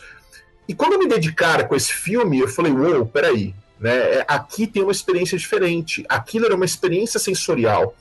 Era colocar você dentro da guerra, dentro de um combate, mas de uma forma diferente. E eu nunca tinha visto um filme desse diretor também, o Terence Malick, né? Ele tinha inclusive ficado vários anos sem dirigir e tal. E mais de 20 anos, né? 20 anos, acho. Exatamente. Ele fez Cinzas do Paraíso, que eu fui ver só mais tarde, nos anos 70, e o cara sumiu, ficou 20 anos sem fazer nada, e o cara voltou com esse filme. E foi bem no ano do resgate do soldado Ryan, né? E, eu, eu, eu, lembro da recepção. É é. desse filme, né? O pessoal reclamando, pô, filme de guerra, e de repente aparece um pigmeu no meio da floresta, exatamente. o pessoal reclamava. Pô, a, gente até, a gente até comentou sobre isso quando a gente gravou o podcast sobre os Cinzas do Paraíso. Sim. É, eu, eu, lembro que eu falei isso, eu, eu também nunca entendi, eu vi que a Juliana também escreveu ali, que nunca entendeu muito bem é, por que, sempre criticaram tanto o, o Além da Linha Vermelha. Eu adorei o filme. Eu, gostei muito. Eu dizer, eu vi, eu, realmente, saiu na mesma época, eu vi os dois no cinema, eu vi o Resgate Soldado Ryan e vi o Além da Linha Vermelha e gostei mais do Além da Linha Vermelha na época. Eu é... gosto mais também. Eu, na verdade, acho que o Ryan ele tem suas, as suas qualidades, né? Aquela claro, primeira meia claro. hora é esplêndida. É, sim, sim. Mas, eu mas depois é padrãozão. Assim, ele trabalha padrão. com aquele padrão Spielberg, o drama, sim. que é muito bom também. Muito bom. E quando eu fui ver o Além da Linha Vermelha, eu acho que eu esperava uma coisa assim. Falei, bom, vou ver um filme de guerra, tal, com o mocinho. Cara, e eu vi uma coisa e falei, não, peraí, isso aqui é outra coisa. Eu me lembro muito bem, eu nunca esqueci isso, né? Uma, uma passagem pequena do filme que a gente não, eu nunca esqueci, que é uma cena em que ele mostra um, um filhote de pássaro, um passarinho sendo coberto pela terra ali no meio da guerra. E é um tempão ali, né, ele mostrando a morte daquele pássaro. Eu falei, cara, peraí, mas isso é uma outra coisa, né? E aí vem as memórias dos caras, aquele sentimento mesmo de estar dentro da guerra, né? Uhum. E eu falei, poxa, é um cinema, eu acho que é um cinema muito diferente do que eu imaginava, né? Aquilo abriu muito, acho que ajudou a abrir a minha, a minha cabeça, Ô, né? Rafael, isso Oi? É, é um, é um processo muito legal, acho que todo mundo aqui passou por isso. Sim. Né? Tu tá falando de uma experiência de quando tu tava construindo o teu caráter cinéfilo e isso é, é. é um filme que quebrou esse, vamos dizer assim, a fórmula que tu tava acostumado a, a te alimentar, né? Exatamente. Isso é muito louco, né, cara? Né? é, um causou um estranhamento. E isso meio que te vicia depois. Tu busca filmes que te causem esse estranhamento é, depois. É. E o Sete Samurais foi depois, né? O Sete Samurais foi um pouco depois. Mas foi uma descoberta também, assim, porque eu não conhecia muito filme oriental, né? A gente só eu conhecia filme ocidental, né? Principalmente americano, nem filme brasileiro a gente não conhecia muito. Todos nós, né, provavelmente. Todos nós, é. Eu acho que o brasileiro ele foi muito, a gente foi muito, entre aspas, aí, educado pelo cinema americano. E, Colonizado. e- colonizado. E aí, de repente, quando eu vi os Sete Samurais, e eu vi os Sete Samurais porque eu tinha falado, eu tinha ouvido falar, eu acho que. Não lembro quem comentou que era que o filme, o Sete. ah, o, o- aquele filme Sete Homens e um Destino. Os Sete Homens do Destino, perdão. Os Sete Homens do Destino tinha sido baseado em um filme de samurai. Eu fiquei com aquilo na cabeça. Aí eu lembro que eu comecei a trabalhar, eu tinha acho que 18 anos na época, eu comecei a trabalhar numa locadora, na 100% Vídeo, quando ainda existia. E tinha lá o VHS duplo dos Sete Samurais. Eu falei, pô, agora chegou a hora de ver, né? Que, que esse filme aí. E, meu, eu fiquei também ali tomado por aquela história. Achei esplêndido, assim, o final daquela batalha da chuva. E aí eu falei, não, né, é isso que eu quero para minha vida. Eu acho que cinema realmente vai para um outro caminho que eu, que eu não conhecia. Eu acho que é, acho que abriu uma chavinha na minha cabeça mesmo ali o que o Kurosawa fez. E eu acho que eu devo muito, não só a esse filme, eu acho que aos outros que eu vi também nessa época. Depois, né, eu fui radicalizar um pouco mais, eu fui ver os filmes do Bergman e tal, e aí começou Radicalizou um pouco mais. um pouquinho mais. E aí eu acho que aí tudo foi, foi fazendo sentido e isso virou uma doença. Mas eu acho que tá tudo aí, assim. é, Eu não escolhi filmes da minha infância, porque aí eu. Vejam, né? Não tem nenhum filme dos anos 80 aí, né? Acho que, apesar de ter nascido em 82, claro que eu vi ET, claro que eu vi Conta Comigo muito, é claro que eu vi Sessão da Tarde muito, mas é, nessa época, quando criança, eu via filmes por diversão, eu não tinha filtro. Eu não, a gente não entendia o que era arte, na verdade, né? É. Pra gente aquilo era divertido. O filme Sim. terminava na tela, a gente ia, se divertia, dava risada, é, o Cobra do Stallone, enfim. É, a- é, teve aquela fase também dos, dos filmes dos, dos caras musculosos, Schwarzenegger, Van Damme, que a gente assistia. Comando Até para matar. Tudo pra matar. Então, Até assim, a porque, gente. assim, faz parte desse teu processo, do É. nosso processo de construção, entender aquilo que te agrada, né? Exatamente. Tu é, tu eu- é moleque, tu tá vendo aquilo ali, te agrada de alguma forma. Daqui a um tempo tu vai entender por quê. Pô, por que, que eu gosto disso aqui? O que, que me leva a, a, Exatamente. a, a despender um tempo com isso aqui, né? Sim. E, e na minha casa sempre foi assim. é, minha- meu pai, quando era vivo, a final de semana a gente ele pegava eu e meu irmão, a gente ia na locadora. Ele falava, ó, cada um escolhe um filme, ele escolheu o dele, alugava um para minha mãe, fazia aquele pacote de quatro, cinco filmes, e a gente era a diversão do fim de semana, entendeu? Era a diversão. E isso era muito legal. Eu acho isso era muito legal, porque ah, não sei, eu acho, eu me sinto privilegiado também por isso, né? Por ter esse tipo de é, de, eu não vou dizer educação, mas por esse tipo de, de entretenimento na família mesmo, né? Sim. E veja, né? é, hoje a garotada não tem mais, não sei essa experiência né, de sair de casa, né? É, uma, uma experiência que não tem mais, né? A gente não escolhe mais. Ô, E, Rafael, enfim, né? Acho que isso é- remete muito ao passado. Oi, oi, Fábio. A Renata comentou ali no, no chat que ela acha que ela era uma das duas pessoas que estavam contigo na sessão, porque ela também foi de tarde. Pode ser. Nessa época eu morava em Americana ainda. Todos esses filmes que eu vi aí, eu morava em Americana na época, eu não tinha mudado para Jundiaí ainda. Mas sabe que é uma coisa que eu ia comentar aqui também, a gente está falando de cinefilia, né? Os filmes que moldaram nossa cinefilia. E eu acho que cinefilia é isso, né? Cinefilia é, não é só os- não é a diversão pela diversão, né? A cinefilia é quando você descobre que o cinema é uma arte, é um culto mesmo, né? Você é uma, é uma, é uma- é você praticar um culto mesmo, de você assistir algo, deglutir Olha- aquilo, pensar aquilo, né? Mas aí que tá, quando você fala isso, tem muita gente que vai torcer o nariz e falar, não, é diversão, tem que ser só para. Não, eu também acho que é. Não, eu, eu, eu concordo com você, mas eu acho que a questão é o conceito de diversão da pessoa. Tem gente que a diversão tem que ser aquela coisa de desligar o cérebro, É, não é, acrescentar nada. Eu me divirto é, conhecendo coisas novas, conhecendo coisas novas, vendo, né, pensando Claro. sobre situações. Cara, humanas, é, é. e eu, eu até é legal também, é divertido pensar, né, cara? Eu, eu, eu falo Eu- isso também, né? Eu me, eu div- também- eu me divirto vendo Bergman, pô. É, exatamente. E, e- e eu também vou além disso, assim. Eu acho que muitas vezes quando a pessoa fala assim, ah, eu tô vendo. Ah, botei um filmezinho só pra desligar o cérebro. Eu acredito que, mesmo aquilo que ela considera uma coisa pra desligar o cérebro, existe algo ali proveitoso, sabe? Sim, claro. A, a fim de que ela possa aprender alguma coisa. Eu tenho tanto prazer em assistir, sei lá, Star Wars ou Superman, quanto a filmografia do Bergman. Então, assim, tu- tudo tem seu valor. Acho que quando alguém coloca assim, ah, botei essa série, esse filme pra desligar o cérebro, E, Acho que a pessoa ela já tá colocando um rótulo naquilo ali e tá cagando legal pro conteúdo, assim. e outra, né? E tá, e, e tá falando uma coisa completamente errada, até em termos fisiológicos, né? Vou dar um exemplo aqui. De vez em quando tu chega em casa cansado, tá, pô, não vou assistir um filme, tô meio com sono, vou assistir um episódio do Seinfeld. Coloco lá, de repente eu me vejo gargalhando. Eu tô desligando o meu cérebro, muito pelo contrário. Pois é. né? Quando a gente se diverte, vê uma coisa leve, a gente tá Sim. inundando o nosso cérebro com Claro. transmissores, Exatamente. serotonina, que dão, Claro. que dão uma sensação muito boa. Na verdade, é uma Você nem dorme, né? Todo esse tipo de É. entretenimento, né? não só é, cinema, como música, arte de uma forma geral, é uma experiência sensorial e a recompensa é aquilo que a gente está sentindo. É, É, o nosso Vamos prazer combinar que tu, cerebral. tu dizer, Sim, desligar o cérebro, é porque tu te preocupa demais com a opinião dos outros. Né? É, mas, eu mas acho assim, que sim, é, cara. Exatamente. Ah, Eu só- eu vi, olha, eu vi, outro, outro dia eu assisti a novela, outro dia eu assisti a novela, outro dia eu assistia, eu tava no Globoplay lá, eu assisti, sabe o quê? Primeiro capítulo de Rock Santeiro. Eu falei, puta, eu gostava dessa novela, eu fui lá e assisti a novela. Né? E não tem problema nenhum falar que eu Claro. assisti a novela, pô, porque aquilo uma, foi nostálgico. Sérgio, Sérgio. Aquilo, sabe? Tô certo Mas- ou tô errado? Já tá vendo?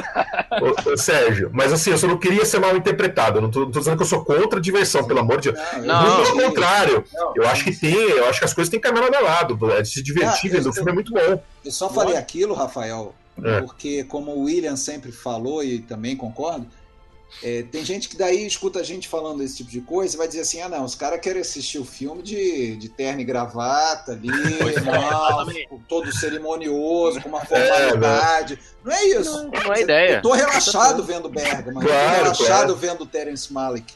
Eu não tô... Cara, e assim, ó, isso Mas- é, é uma, é, uma- é o tipo de situação que eu enfrento o tempo inteiro, né?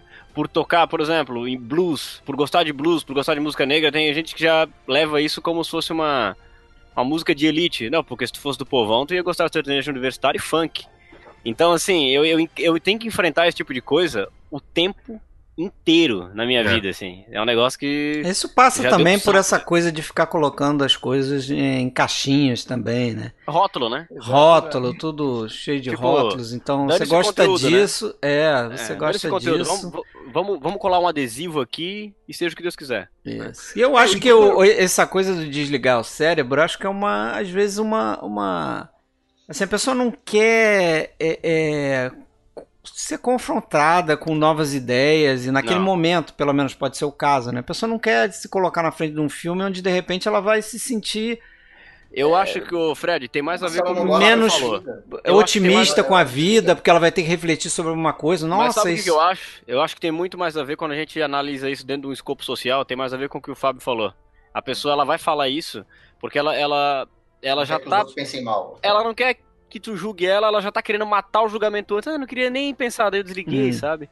A expressão É aquela guilty pleasure pra mim não existe. questão- Não existe prazer com culpa. Se tu gosta do Sim. filme, pode ser ruim, tu Eu posso, posso dizer uma, Sabe, sabe o que eu penso? Eu acho que esse é um dos motivos que muita gente, ah, os ditos né, eh, eruditos, ainda tem um certo preconceito com o cinema, que não conseguem encarar o cinema como uma arte, porque só acham que é ah, que o cinema é, um- é apenas um veículo de entretenimento, né?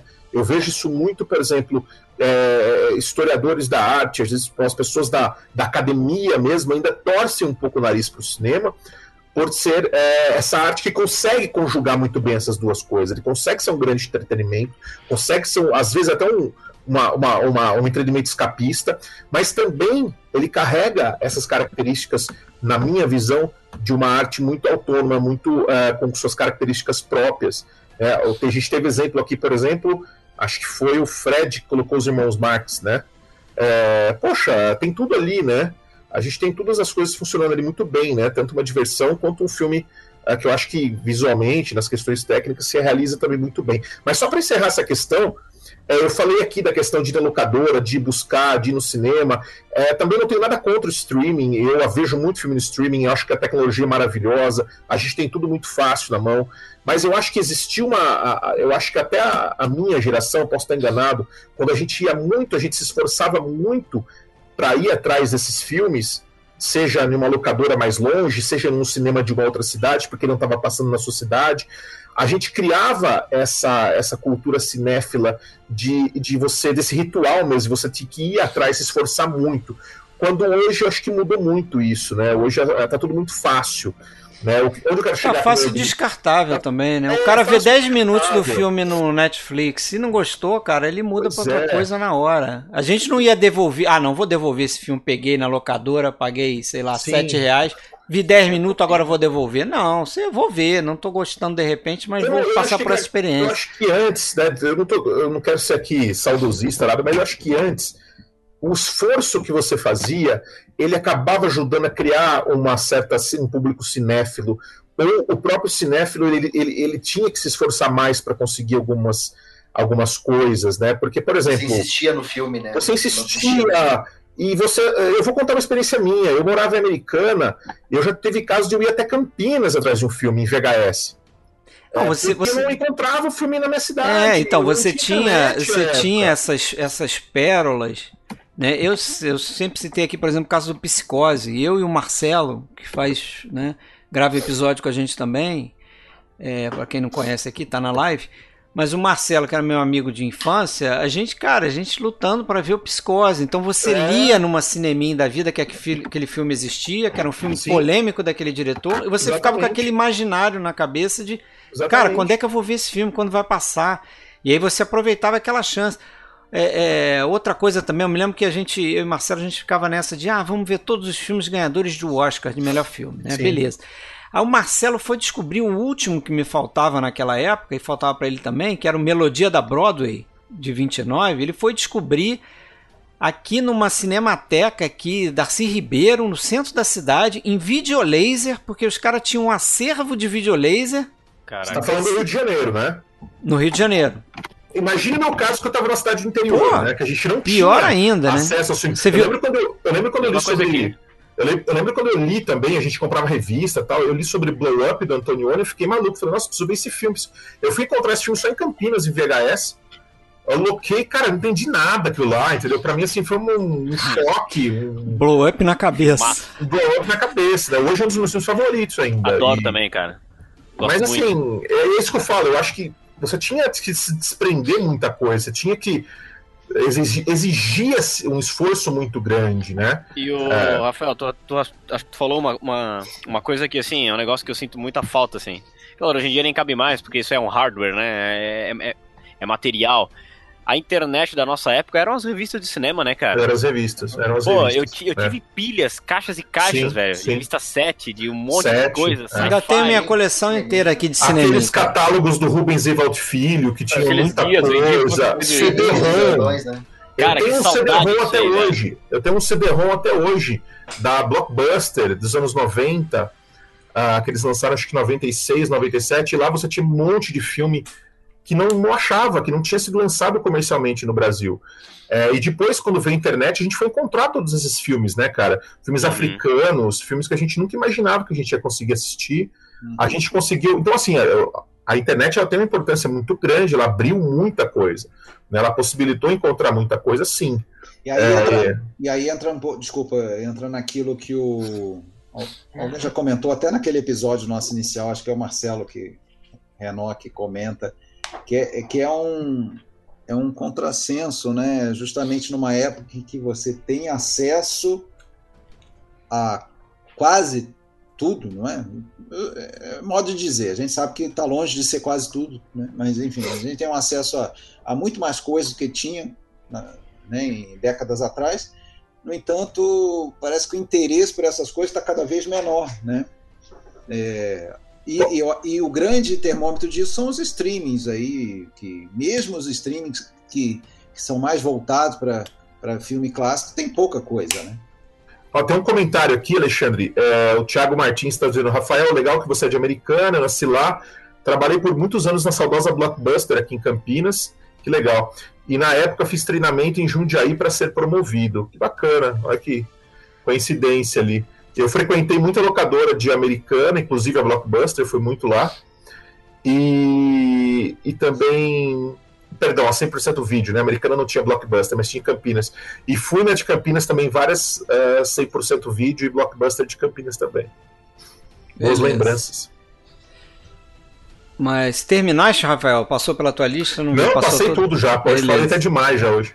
Nada, o papo foi maneiro. É, vamos lá, e quem, quem falta? Falta Sérgio e Fábio. Pode ser eu aí, o, o, o cara que comemora o dia hoje encerra a live. Tá bom. É, é o, leva o troféu no final, vamos lá. É só para te dar um, uma finalização legal aí, Fred. É. Vamos lá. Tem um troféu aqui pra ele. Vamos lá, Fábio, então. Fábio, Então. Fábio bateu na trave, hein, Fábio? Conseguimos sua foto aí no- nos últimos minutos da prorrogação, senão ia entrar o Russell Crowe. Plate. É, Teria sido muito legal. se, se tivesse entrado o Russell Crowe. tem aqui, depois eu boto. Cara, é assim, ó, eu, a gente falava antes aqui, é, eu dividi em blocos, porque eu tentei pensar em seguinte, eu preciso pensar em várias coisas que marcaram a minha infância ali. A gente aqui é tudo muito parecido. né? Então, pra mim, é, cada um de vocês tem motivo para escolher os filmes. O que fica pra mim é a lembrança da experiência, né? É, o, o que marcou na vida inteira e como esses filmes me ajudaram a entender que eu amava esse tipo de coisa que a gente está falando mais do que os outros. Então, cada um deles tem uma historinha que é, que é bem interessante. Eu sou cria de cinema americano, gente. E assim, ó, e não é difícil entender porque o Rafael falou que morou numa cidade do interior. Eu morei numa cidade do interior que tinha, eu não vou nem dizer que era cinema, ele era muito merreca. Ele trazia filmes B e D que deviam sobrar lá de, de, de outros. Era ah, o, o Lone Ranger, o, era alguns filmes muito ruins, o Terence Hill de Bud Spencer, que ele tinha filmes bons e ruins. Então, eram coisas muito ruins. E, e os grandes filmes dos anos 80 não vinham para lá. VHS, VHS, cara, metade dos anos 80 em diante, eu fui ter o meu primeiro em 92. Então, eh, eu vou ter contato com primeiro com o filme americano. Eu fui ver o meu primeiro filme eh, europeu, eh, mais de arte, digamos assim, quando eu fui ter 18 anos, eu fui ver A Paixão de Joana Dark, Matilde Joana Dark, eu enlouqueci. O primeiro Kieslowski que eu vi foi na, na Band. A Band tinha um festival de filmes no Passava, domingo à né? noite, que eram legendados. Verdade, E verdade. aquilo ali pra mim era genial, meu Deus, eu tô vendo um filme legendado no TV aberto. É verdade. Né, então, o refúgio era TV.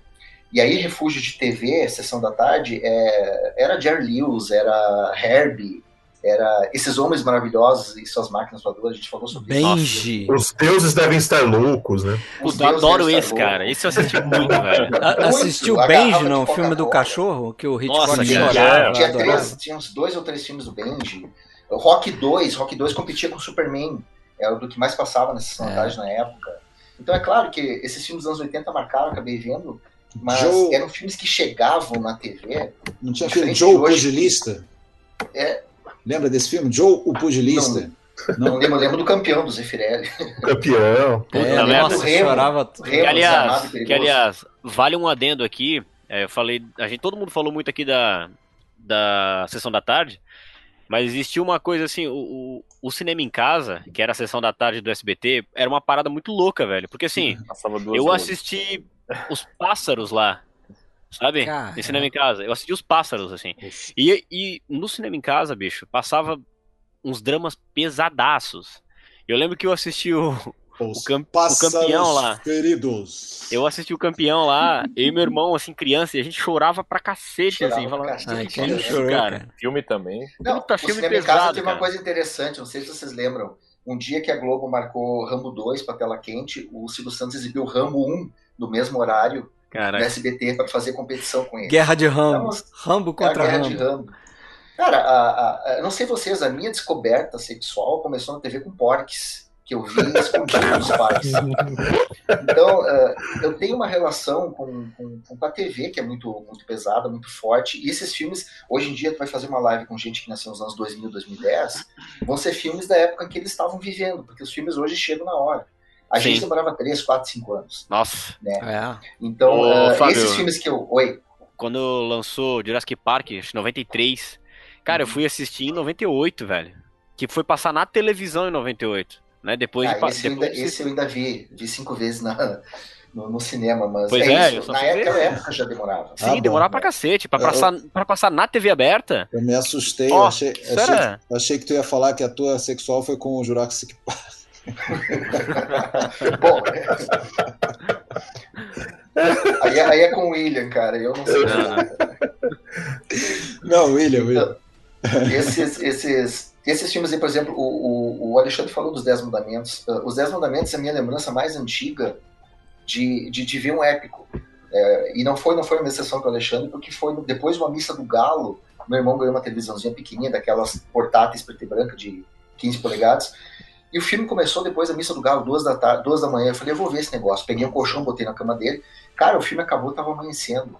E eu, com 8, 9 anos, eu fiquei alucinando, meu Deus do céu, eu virei a noite vendo E a partir dali eu comecei a descobrir os épicos, fui atrás dos épicos, uh, Covardes, Manto Sagrado, Ben-Hur, uh, o Rei dos Reis, que era todo, todo Natal, sábado de tarde, na Páscoa, sábado de tarde, tinha sempre, que ter né, o Rei dos Reis, né? Então, uh, talvez o pessoal de hoje não consiga conceber, que não viu aquela época, mas a gente teve festival de verão da Globo, em pleno janeiro, exibindo só clássicos depois da novela. Tubarão.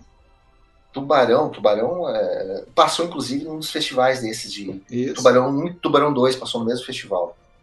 Então, os Dez Mandamentos foi aquela coisa de experiência, meu Deus, o que, que eu acabei de ver? Quatro horas vendo um filme de madrugada uh, e depois eu comecei atrás disso e comecei a querer ver outros. Eu, eu, eu, tive um conhecimento de cinema que, antes de ver os filmes da minha época, foram esses filmes antigos. Os Sete Homens e um Destino, por exemplo, que está aí, o Rafael falou em Sete, Os Sete Samurais. Uh, eu lembro de ver Os Sete Homens no Destino, e é claro, eu vi antes do filme do Kurosawa, no Supercine, e eu lembro de no dia seguinte, eu era guri, eu brincar com meus amigos de Sete Homens no Destino. Uh, é uma, aquela coisa da trama, e depois eu fui saber que essa trama, na verdade, ela era uma coisa que vinha lá do Japão, e aí aquela coisa de uma coisa leva a outra, a gente vai indo, vai indo, vai indo, mas uh, o que chegava é nos filmes americanos. E eram os filmes antigos, 50, 60, 70. A gente fica, meu Deus, que filme antigo. Não, não é antigo para nós. Para nós é um filme de 15, 20 anos atrás. A gente está falando de começo, de metade dos anos 80. Né? Uh, aí a música do, do, do, do Berce, que depois vira música de propaganda de, de cigarro. Eu lembro até hoje do fascínio que eu tinha com o personagem do Lee Coburn, que era um cara que atirava facas. E a gente brincava, eu sempre queria ser esse cara, pegava os gravitos e começava a jogar no pessoal. Então, é, tem né? uma, é, o, o, depois a gente vai ter o, aquela filmagem lá, mas o, o que eu tenho é, é, era o Lee Coburn jogando faca e acertando os caras antes de sacarem. James Coburn. foi o primeiro. James, James Coburn, desculpa, eu tô com o Lee Marvin na cabeça. É. Né? Então, é, foi o primeiro grande western que eu vi, que eu lembro, e depois eu comecei a me dar conta de outras coisas. Sábado à tarde tinha faroeste na Globo durante um tempo. E é o western hoje é um dos gêneros que, que, que eu mais que mais me afeiçoou, que eu mais gosto, que acho que é um dos gêneros mais subestimados. E esse foi o primeiro.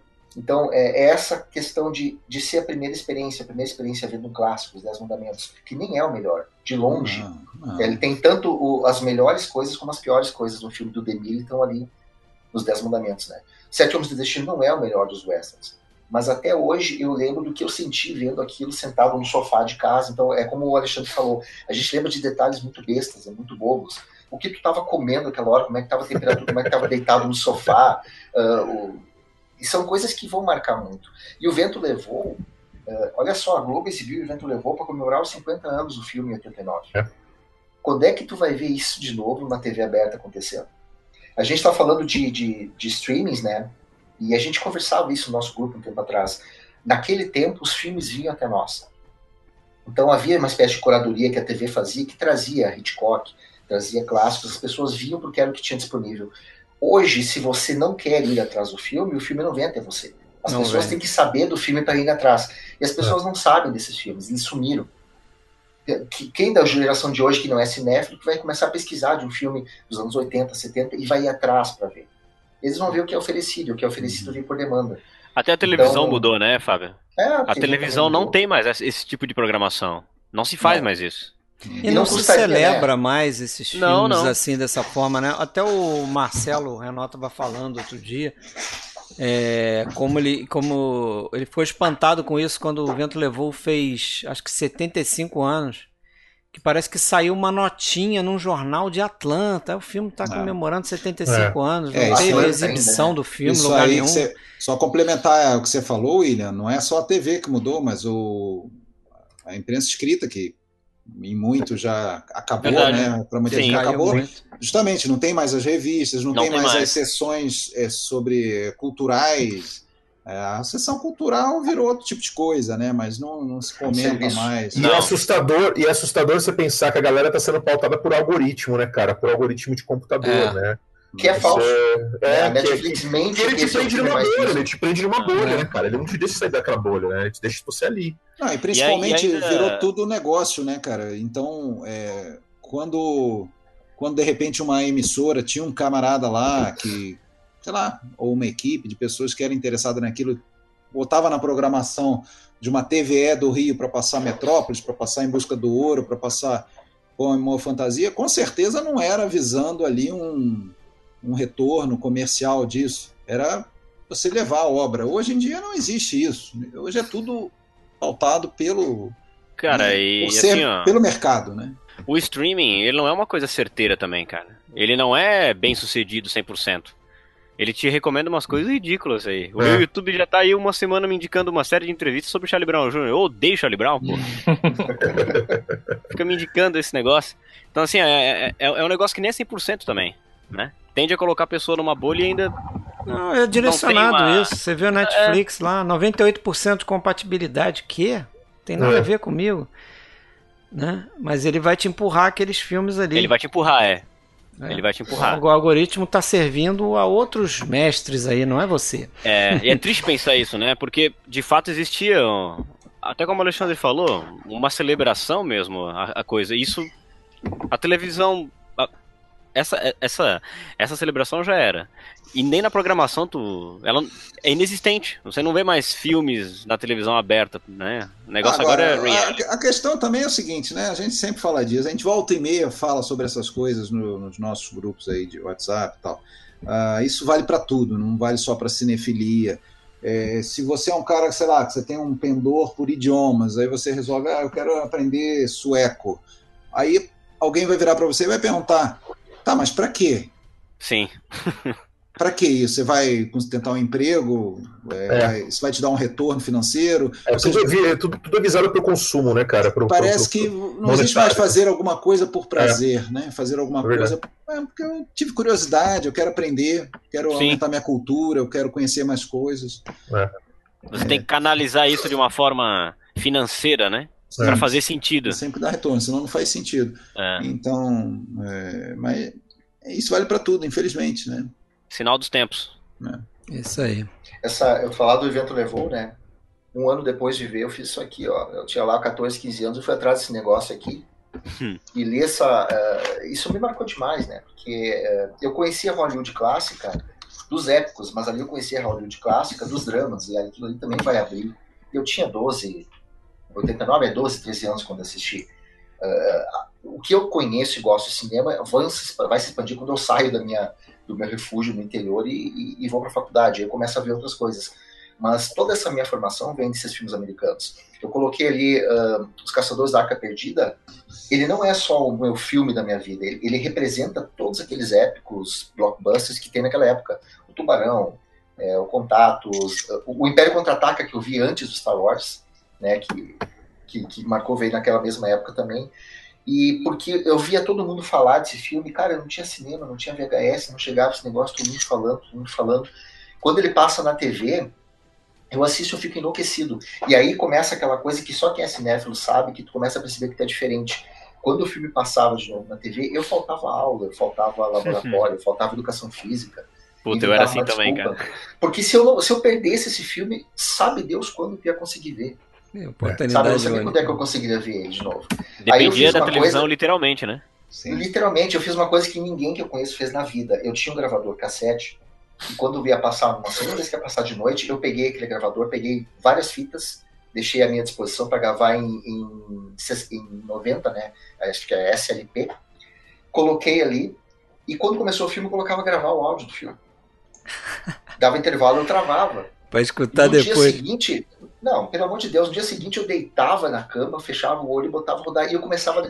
Os Caçadores da Arca Perdida é um filme que eu sei cada diálogo, cada corte, o que é feito de Caralho. um corte para outro, o som de cada cena, porque me marcou demais. Me marcou Dublado. demais. Você imagina? Dublado. Dublado. Dublada. Mas eu decorei o filme. Sérgio, eu ouvi o filme várias vezes. Tanto quanto eu vi o filme. Você, Olha você aqui, ó, isso aqui, você- ó. Você decorou. Olha, eu lembro dessa coleção. Não, essa coleção eu peguei no colégio, isso aqui, no no dia seguinte colégio que eu vi o também. filme. Aí eu fui achar esse negócio aqui anos depois num sebo. Eu tenho ele guardado comigo até hoje. É claro que eu mudei de profissão, porque isso aqui não tinha muito futuro pra mim, mas é, olha o impacto de um filme como esse, porque aquilo ali, pra mim, se isso não é marcar. E, felizmente, pra mim, Os Caçadores da Arca Perdida é o melhor filme de aventura de todos os tempos, é um dos grandes filmes de Spielberg. Ah, e é o tipo de filme que não envelhece, por mais que você consiga ver aquelas alguns erros, algumas falhas, o soco que não pega no cara, alguma coisa de, de- nada disso importa, porque o filme ele é maior Com que certeza. esses erros, esses problemas, a lembrança é muito maior e é uma coisa carinhosa. Olha aqui atrás de mim aqui, eu tô com o Indiana Jones comigo até hoje. É, eu li o livro desse filme também depois, eu fui atrás dele, tinha um livro, uma romantização do filme. Eu tenho ele aqui. Então, é, eu quero comprar. É do, eu não me lembro o nome do, do, Mas é essa mesma capinha aqui. Ó, é, essa capa, exatamente. É essa capa que tem. Então, uh, são filmes que marcam uh, pela experiência que está comigo até hoje. Né? O quinto filme que eu coloquei ali, inclusive, o, eu falei pro Tony, Tony pode dar spoiler aí no, no, no chat. O Tony falou do Crow. Uh, Fúria de Titãs, para mim, ele representa. Ah, um eu vi no cinema grupo, também. O grupo do Simba, o grupo do Crew, o grupo do Jazão dos Argonautas. Né? O Crew tem o Ken Marshall, aquele cíclope do Crew até hoje me marca. Mas o Fúria de Titãs, para mim, é o mais completo. É é, é o filme que, para mim, simboliza Rei Harryhausen. E essas fantasias todas passavam na sessão da tarde no, no, tempo que a gente era criança, que eu tinha lá nos anos 80. Vez que outro estava passando desses filmes. A animação, a animatrônica lá do, do, do, do Harryhausen é o filme que simboliza isso para mim. É inesquecível, então, né? Que, que eu vejo esse filme aí, eu tenho um saudosismo imenso da cena. A cena, cena da Medusa ali tá na cabeça de todo mundo. Medusa. A cena da Medusa, a, aquela, aquela corujinha metálica é. Sim. O robozinho. Uh, não tem preço que pague uh, a sensação que eu tenho de voltar no tempo, a emoção que a gente sente quando a gente lembra até de onde você estava sentado na sala quando você viu esse tipo de filme. Isso aí é uma, é uma coisa que. Esses são filmes que não vão marcar Falando... os meus gostos hoje, mas são uhum. filmes que, sem eles, eu não seria o que eu sou hoje como cinéfilo, porque ali eu comecei a perceber, cara, eu não sou igual a essa gurizada que tá ao meu redor. Porque ninguém é maluco assim que nem eu. Alguma coisa tem. Ô, Fábio, falando coisa... desses filmes aí que você citou alguns, alguns que citaram ali nos comentários também estão ligados o, os filmes do George Paul, As Sete Faces do Dr. Lau. É, esse quase ah, entrou boa. na minha lista. Nossa, Quantas vezes? Quase coloquei também. E A Máquina do Tempo, eu lembro que passava na TV Manchete com, com Rod. É, Puta, adoro Rod, esse filme, cara. Rod Taylor. Rod Taylor. Rod Taylor. Uhum. Adoro Isso. esse filme, cara. Adorava é. filme que tinha viagem no tempo, velho. Isso, isso. Nossa, Se eu pudesse botar aqui, sei lá, eu ia botar o Jerry Lewis, o, ah, o Terror das Mulheres. Então... Terror das Mulheres. Como cabe, que eu fui né? esquecer do Jerry Lewis? Os Abrahams Zucker, Top Secret, Airplane, então... O Top é... Secret também vi bastante, adorava. Bom, demais. Não Aventureiros cabe, do Bairro Proibido, nossa. É, é, adoro, é muito bom. Meu, na boa, Carpenter Pra mim, é. assim, puto, foi um negócio que eu. Talvez a coisa que eu mais assisti, cara. Enigma do Outro Mundo. Christine. Starman, Starman também Putz, passou muito. Starman. SBT. É. Esse é. foi o. O Christine, eu lembro que tinha uma puta de uma trilha sonora, só sonzeira, cara. Nossa, adorava aquilo ali. É, fantástico. Ai, e aí, vamos, vamos fechar então? Vitorioso da noite? Faltando o campeão. Então vamos lá, vamos lá. Campeão da e a, e, a, e a minha lista eu fiz exatamente nessa pegada que o Fábio Besouro falou. verde. Exatamente, não tem nada acho que verde na minha Como lista. Como era verde, meu vale. É, pois é, deveria, né? Deveria ter trocado na última hora. O incrível Hulk. Baby o pouquinho atrapalhado. O incrível é, mas, Hulk. Mas eu fiz realmente essa lista pensando no tipo de emoção esses filmes me causaram, né?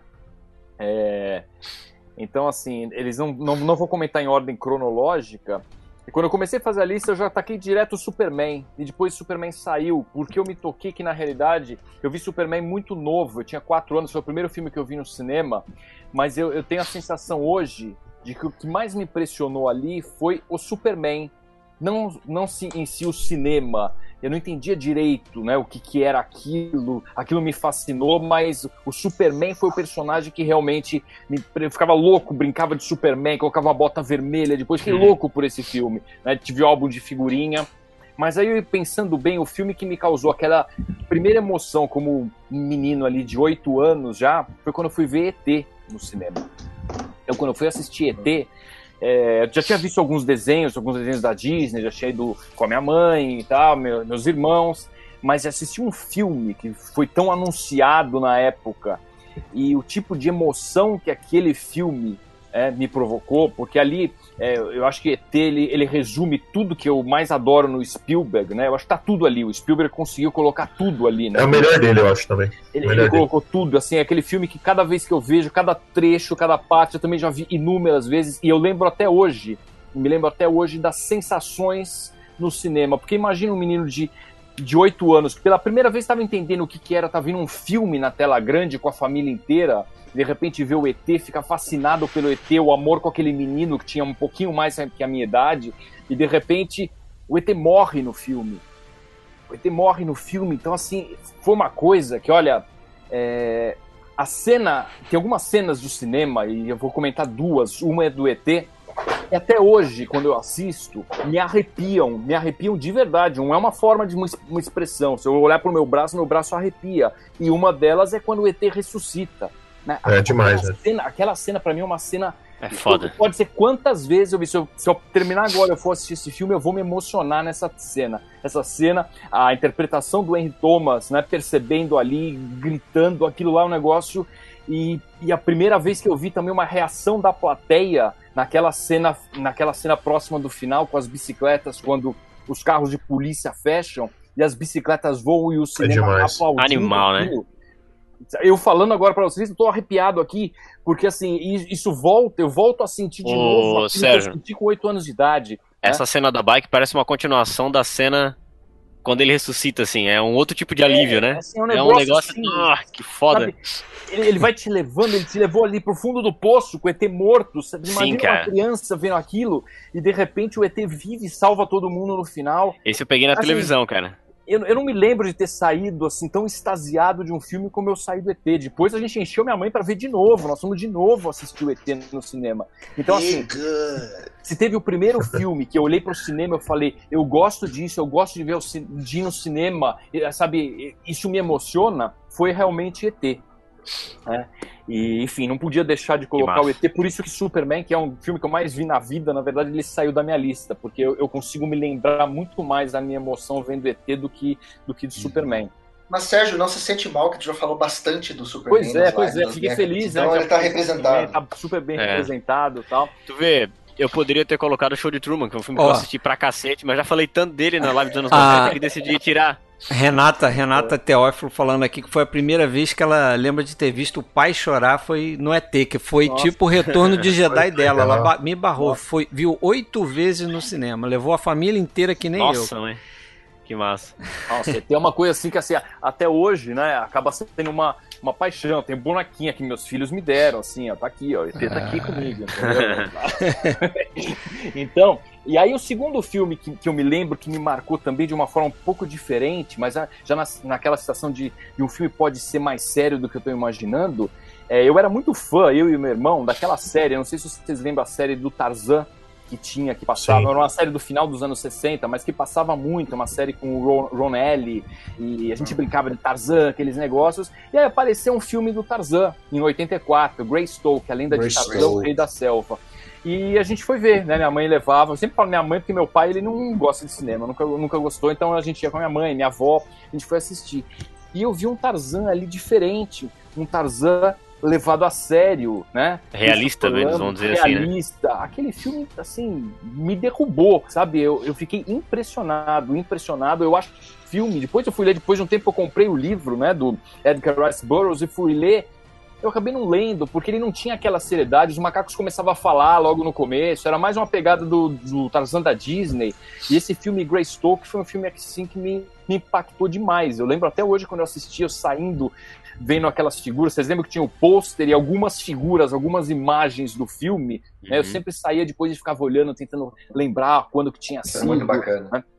Nossa, eu adorava aquilo. Eu gostava E- quando passava também. Eu, isso eu peguei na sessão da tarde da vida aí. Adorava. É, e, essa- e Greystoke aí demorou um tempão pra depois passar na televisão e, e esse filme nunca me saiu da cabeça, essa, essa abordagem mais séria do, do Tarzan, né? Então não tinha como não trazer esse. esse Agora, filme. agora só uma parte. Christopher Lambert, né? Um ator dos Lambert. anos Pois é, 80, né? Fez Highlander. o... Highlander. Highlander. É, é, Highlander. É, eu eu lembro que ele fez um Highlander. filme com a Isabelle Adjani chamado Subway. Isso, Subway, isso. do Luc Besson. Mas ele fez É. ali uma É, meia dúzia de filmes ali. também, um de Depois xadrez. ele, fez, depois ele fez também Mortal Kombat, né?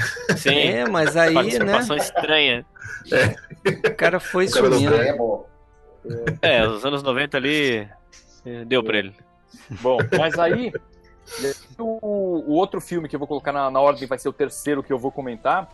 É, foi o primeiro filme que eu assisti. Assim, fui com um amigo meu, devia ter uns 11 anos, 10, 11 anos, uns 11 provavelmente, que já era a época da locadora. Vamos alugar um filme de terror? Vamos alugar um filme de terror. Fomos lá, a gente, pra locadora, em Moema, um bairro aqui de São Paulo, e achamos lá um filme, um lobisomem americano em Londres. Nossa. Vamos assistir esse filme. Nossa, será que eu vou ficar com medo? Eu ia dormir na casa dele ainda. Falei, será que eu vou ficar com medo de na hora de dormir depois? E aí a gente começou a assistir aquele filme, cara.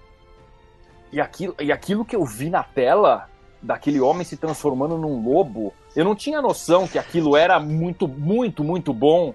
Inclusive para a época, e hoje continua sendo muito bom. O trabalho fantástico do Rick Baker, né? De, de efeitos especiais. Mas Animal. esse filme, eu não tinha nem tanta noção assim que tinha tanta comédia no filme. Hoje é um filme assim, eu gosto dessa parte nostálgica, mas, Mas eu tem acho muita que ele peca, em, é, ele- peca em vários pontos, tem umas comédias. Eu revi ele recentemente. É. Então, assim, é, hoje eu tenho várias críticas a ele, mas na, na época, na minha cabeça, eu estava vendo um filme de terror. Então, esse foi o filme que me trouxe pro Esse gênero ET de terror. às avessas ali, tu deve ter calafrio ainda. Viu, Sérgio? Sérgio, a- as pessoas não se dão conta, mas aquela cena final, lá que o, que o lobisomem sai do, do, do- cinema, Do ela cinema. é muito violenta. Não, que é isso, demais. não não É, arranca a cabeça do cara, né? Rola Arranca a cabeça do- os caras são ameaçados, e aquilo ali meio que fica mascarado no tom geral do filme. Eu vi esses tempos também de novo, e falei, cara, isso é violento demais. É, Pô, a, a cena que ele se transforma, pô, é um sofrimento aquilo ali. cara. É. nossa, tá é- louco, é velho. demais, É, é. o cara tá agonizando ali, parece. Um É demais. E, horrível. e- e como, é- como ela é bem feita e tudo. E, e esse filme também nunca me esqueci. Depois vim assistir na televisão quando passou. Depois fiquei esperando passar na televisão, porque não esqueci desse título: Lobisomem Americano em Londres. Aquele primeiro filme de terror. Depois fui ver outros, né? Vi Poltergeist, fiquei morrendo de medo, pensando Ah, naqueles. quase entrou na fantasmas e tal, depois foi- me marcou, mas o primeiro Aquele foi o palhaço de brinquedo, negócio terrível. Aquele... Deus que me livre. No quarto ali, né? Tá doido. É, É, tá, aquele, e- aquele galho que entrava pela. Não era no Poltergeist que entrava um galho pela Sim, janela? sim. É, Não. Polter, Poltergeist é um filme é, fantástico e é um Spielberg puro, né? O Spielberg é produtor, mas na verdade ele não saía de lá, não saía do lado, entendeu? Ele só não assina. É o mas Toby Hooper, que acho que é, ele dirigiu, Hooper, né? é, É, mas assim, é. aquilo, aquilo nada é Spielberg. Aquilo é Não Spielberg. tem nada a ver. Spielberg. E aí, e aí, quando eu já tinha mais ou menos 12, por aí, é, comecei a pens- ouvir assim de filmes mais antigos, conversava muito com meu avô sobre filmes e tal. E o filme antigo, né, o mais antigo, o mais famoso, aquilo que eu sempre ouvia falar que eu queria muito assistir, era o tal do E o Vento Levou, que todo mundo fala E o Vento Levou, E o Vento Levou, E o Vento Levou. Eu tinha esse gibi aqui até E o Vento Levou, não sei se tá no foco aí, Tá. não sei se dá pra ver. Ah, o vento vi, eu vi levou? isso aí. Eu vi isso. Agora acho que pegou. Puta E, aí. e assim, e aí um pouco antes dessa, dessa exibição que você comentou, Fábio, do, dos, dos 50, 50. anos do filme, apresentado pela Regina Duarte na Globo, antes, um pouco antes disso, foi ela que apresentou. Eu sei que eu tinha gravado, eu gravei desde o início. Assim, ela falou, estamos aqui, tal", apresentar, foi a Regina Duarte que apresentou. Que. Antes disso, a Globo tinha passado. A, a Globo tinha passado e o vento levou como uma minissérie em três episódios. Eu lembro, E eu lembro disso aí também. e aí eu nos anos fiquei lá- 90. E eu fiquei. Não, anos 80, anos 80, antes Não, da eu, não, eu, 89. eu- vi ele em partes na televisão nos anos 90, por causa- porque a minha mãe tava tá. vendo e eu assisti com ela. Então eles fizeram, é, eles fizeram isso de novo, porque eles tinham passado. Globo fez E aí- isso com o Gladiador, cara, pelo amor de Deus. É, Caramba. Mas aí eu assisti, da primeira vez que eu vi O Vento Levou, eu vi em partes. E fiquei fascinado por aquilo, porque aquilo era um filme antigo, talvez tenha sido um dos primeiros. Eu não vou conseguir dizer se eu já tinha visto Ben-Hur o De- Os Dez Mandamentos, que foram os dois épicos também que eu acabei assistindo, mas O Vento Levou, assim, terminou o filme, eu tava extasiado também. A Nossa, Globo, Eu- a filme, filme, filme antigo pode ser bom, por isso que eu trouxe esse filme, porque a esse Globo filme me mostrou. antecipou, a Globo antecipou uma tendência das nossas vidas, pelo menos da minha, eu acho que vários aqui quer De ver ver tu- por partes, é. tudo Hoje em em dia partes. muito. Hoje em dia eu faço. Não precisa muito ter quatro horas, não. Com um filme de Faço duas muito horas, filme de duas horas já é em partes. É. Titanic foi exibido em duas partes também. Então, mas aí, Foi. mas aí eu assisti e depois, quando passou. Eh, E eles passaram, Fábio, eh, essa, vez, essa vez quando passaram em 89, eles passaram não só o filme na íntegra, como sem corte, não tinha comercial dessa vez. E aí Olha já só. tinha videocassete, tudo eu gravei. Porque, poxa, era um achado nisso. Imagina, você, você não precisar cortar comercial, não ter aquelas quebras, e eles passaram. Então foi um filme que realmente me trouxe para o cinema antigo, aí fui procurando outros, né? Ben-Hur, Ben-Hur, Os Dez Mandamentos eu já tinha visto, Ben-Hur sempre me impressionou, a história dos leprosos, o Vale dos Leprosos, Sim, sim, é verdade. o Messala que ia precisar amputar as pernas no final, aquilo eu É. vi, aquilo, aquilo lá me, me tava, mas filmaço também. Aí começou, né? Filme antigo e atrás buscando esses, esses filmes antigos, né? E, e aí o último, né? Alguém, quem que falou que era o estranho que ia sozinho ao cinema? Foi você, Eu. Rafael? Você, eu. pois é, eu, eu, era um estranho também. Eu também, né? Eu também faço. Eu era um estranho também. Faço até eu hoje. Morava do lado, eu morava do lado de um shopping que tinha aberto um cinema, então tinha uma época aí, quando eu tinha uns 14, 15 anos, que durante a semana, eu estava de manhã à tarde, não tinha nada para fazer, eu ia até o shopping e assistia o que tivesse passando. E em 89, estavam um dos filmes, aqueles filmes de estreia pro Oscar tal, eu ia pro shopping, olhava o que que tinha, horário é esse que eu vou entrar. E entrei num filme que se chamava Sociedade dos Poetas Mortos, que eu não sabia nem sobre o que que era. Mas vamos lá, vamos entrar. E naquele momento, e naquele momento eu tava entrando para assistir um dos filmes da minha vida. Que foda. É, assim, É muito bonito esse filme. absolutamente sozinho, eu comecei a assistir aquilo. E, e é um filme que fala, fala de tudo, né? Fala da vida, da, Ninguém poderia imaginar como- que você ia como- colocar esse filme. como de é, quase nada. Como a vida é efêmera né? O que que vale quais que são os valores na vida a questão de amizades e tudo isso. E eu fui vendo aquele filme sozinho não tinha ninguém do meu lado para comentar sobre o filme. Eu fui vendo aquele filme maravilhoso e eu tava falando sobre emoção né? Eu, eu acho assim quando sempre que alguém tem que falar fala de um filme que tem um final perfeito o melhor final do filme. Esse é o melhor final de filme que eu já vi na vida. Eu lembro da minha sensação hoje né, de assistir o filme e a hora ali que o Ethan Hawke sobe na mesa, né, e fala, o Captain, Oh, my, Captain, Captain, my Captain. Ah, Essa é a cena que me arrepia de novo. Só de falar dessa cena já me arrepio de novo. E eu lembro de estar assistindo aquela, aquela finalização e olhar aquilo e pedir, pelo amor de Deus, pro filme terminar ali. Pro filme terminar ali, porque aquilo tava, aquilo tava perfeito. E o filme termina, né? O filme termina. Né? Robin Williams olha, olha pros, pros meninos lá. Thank you, boys. Thank you, boys. E o filme acaba. E eu saí daqui e falei, que filme é esse? E aí, ali, ali tava também, acho que tudo, né? Tava presente naquele filme, tudo que me atrai, o que eu gosto no filme, o modelo de filme que me atrai até hoje, tava ali, Sociedade dos Poetas Mortos. Então, assim, ainda é um filme do finalzinho dos anos 80, eu acabei colocando todos os filmes que são dos anos 80, ainda que, ah, tirando o Vento lógico, mas que eu vi nos anos 80, nesse período da, da minha vida, e que acabou moldando tudo que, aquilo que eu viria a gostar de cinema no futuro, e gosto até hoje. É isso. Então encerro com Sociedade dos Poetas Mortos. Agora, surpreendente, eu jurava que ia ter alguma animação aí. Ah, eu- é, sabe que eu Oh. pensei bastante em animação, mas sabe por que, que eu não coloquei, Fábio? Porque a animação, na verdade, eu curto muito a animação, mas o meu gosto pela animação vem muito de ver, de ver TV mesmo, de ver Uhum. Pica-Pau, Pantera Cor-de-Rosa, é, Johnny Quest, era fanático por Johnny Quest, Super Amigos, depois Adorava Caverna do. Dragão, e aí eu gostava muito de animação. Agora, como um filme de animação tem me falado, nossa, eu quero ver, ok, fui ver Branca de Neve, eu vi Pinóquio, vi Bambi no cinema, né? É, mas não, não foram esses filmes assim que me puxaram pro cinema. Por isso eu acabei não colocando nenhuma animação, né? Embora eu, Eu tenha acho que a gente, de- eu- quando eu, eu, mais jurava, eu jurava que tem um filme que todo mundo ia falar e ninguém falou. Que é o De filme para o. Wilder. E O volta filme com o Gene Wilder que passava na sessão da tarde direto. A Dama de Vermelho. Fantástica Fábrica de Ah, Chocolate. fantástica, Fábio. Ah, eu tá. jurava que Também esse filme ia sair. Também é um filme da minha infância. Também é da minha infância. Engraçado, eu lembro esse, muito esse da Dama não de é Vermelho da minha por causa... infância. não. Pô, a, Dama de. A Dama de Vermelho... Vermelho é. Dama de Vermelho A é. Dama de, pô, a Dama de Vermelho tocava Steve Wonder, Pô, Porra. ninguém, ninguém falou de os Goonies, hein, galera? os Goonies. Goonies. Os Os Goonies, Goonies, nossa. é? Mas os, os estavam pô, aí os no, Goonies- nos GIFs. É, os slots estavam É, aí. não, verdade. Os Goonies, Pois é, os, os era eu, né? Os Goonies também, mas, mas aí já foi, isso já foi pós-ET e Grey É, pós-ET. Cara, os Pós Goonies eu assisti pra caralho. Stolk, Grey Stolk, pós-ET, Grey Stolk, História Sem Fim, Gremlins. Então, quando eu vi Fim. Goonies, na Sem Fim, verdade, cara. o bicho, o bicho do cinema já, já tinha me picado, entendeu? Amei Goonies, É. lógico que eu amei ver Goonies no O, cinema. o caráter já estava moldado, né? É, por isso que eu não coloquei Goonies também, né? Os Goonies eu tenho. Eu tenho a trilha sonora em LP, cara. Aqui. Muito Muito legal. É, os Sim, Goonies Walker. tinham o Mini 007 ali, né? Tem o japonesinho ali cheio dos gadgets, Sim, cara. lembra? cheio de- é, lembro, lembro sim. Muito bom isso aí também. Filmaço, cara. Ah, pô, cinco filmes é pouco, assim, né? A gente É. tem que dar uma boa selecionada, mas já rende um bom papo, assim. Mas tá louco, era, era pra colocar também. Na hora, assim, é uma dúvida cruel. Mas tu acaba colocando coisas que fazem sentido, né? Ô, só um comentário que eu queria fazer, Sérgio. Tu falou ali do o Sociedade dos Poetas Mortos. A HBO fez um, fez um documentário muito legal sobre o Robin Williams. Eu não sei se vocês assistiram. Não, não. Não. Pô, cara, vou dar um jeito de passar pra vocês aí. Que é, porra, bonito, meu, belíssimo demais. Assim, fiquei bem emocionado vendo, cara. Bem foda. Vou ver É. se eu consigo passar pra vocês aí um documentário sobre o Robin Williams.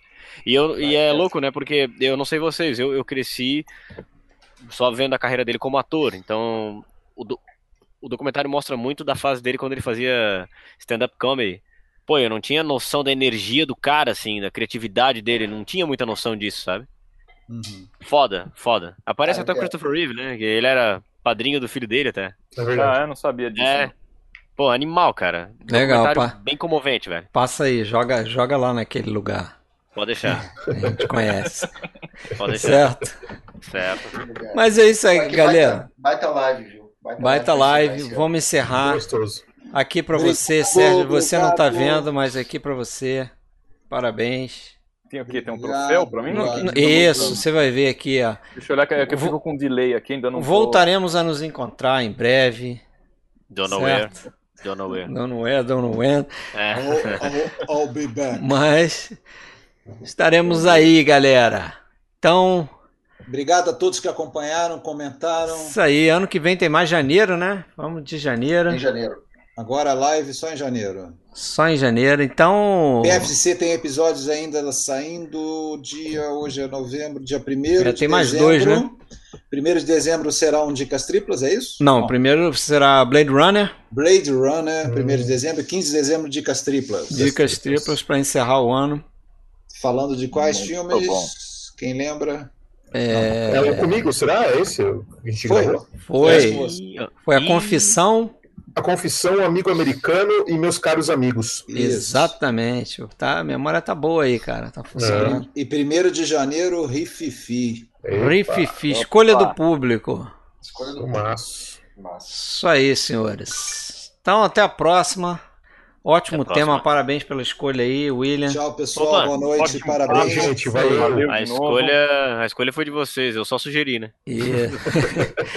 e valeu a galera que tá aí, que acompanhou até o Obrigado. final aí, ó. Quase 50 Parabéns. pessoas. Parabéns Valeu, aí pessoal. aos vencedores e aos que, mesmo perdedores, tiveram Isso. a, a cara de aparecer. Isso aí, cara e camisa. Isso aí já é o Clube Certo. PFC, né? Esse, é, esse pessoal que tá no chat é o, o nosso clube particular aí, né? É. Sempre O Isso. pessoal, o pessoal Verdade. fiel tá sempre aí pra Fiel. Eu descobri hoje que o Sérgio era palmeirense, pô. Nunca vi ele falar de futebol, de repente ele Pois é, apareceu. hoje aparece um monte de palmeirense, né? É, É, tá é. certo. É que nem Santista, né? Só Santos ganha, de repente você descobre que tem um monte de Santista. Fala, Onde Ele, vocês estavam? você era Estavam dentro de um santista? buraco? né? Onde? É, eles estavam junto ao marido. Você não gostava de vôlei? Agora você é santista? É isso aí então, galera. Tá bom. Até mais. Abraço. pra todo mundo. Abraço. Valeu. Valeu. Valeu.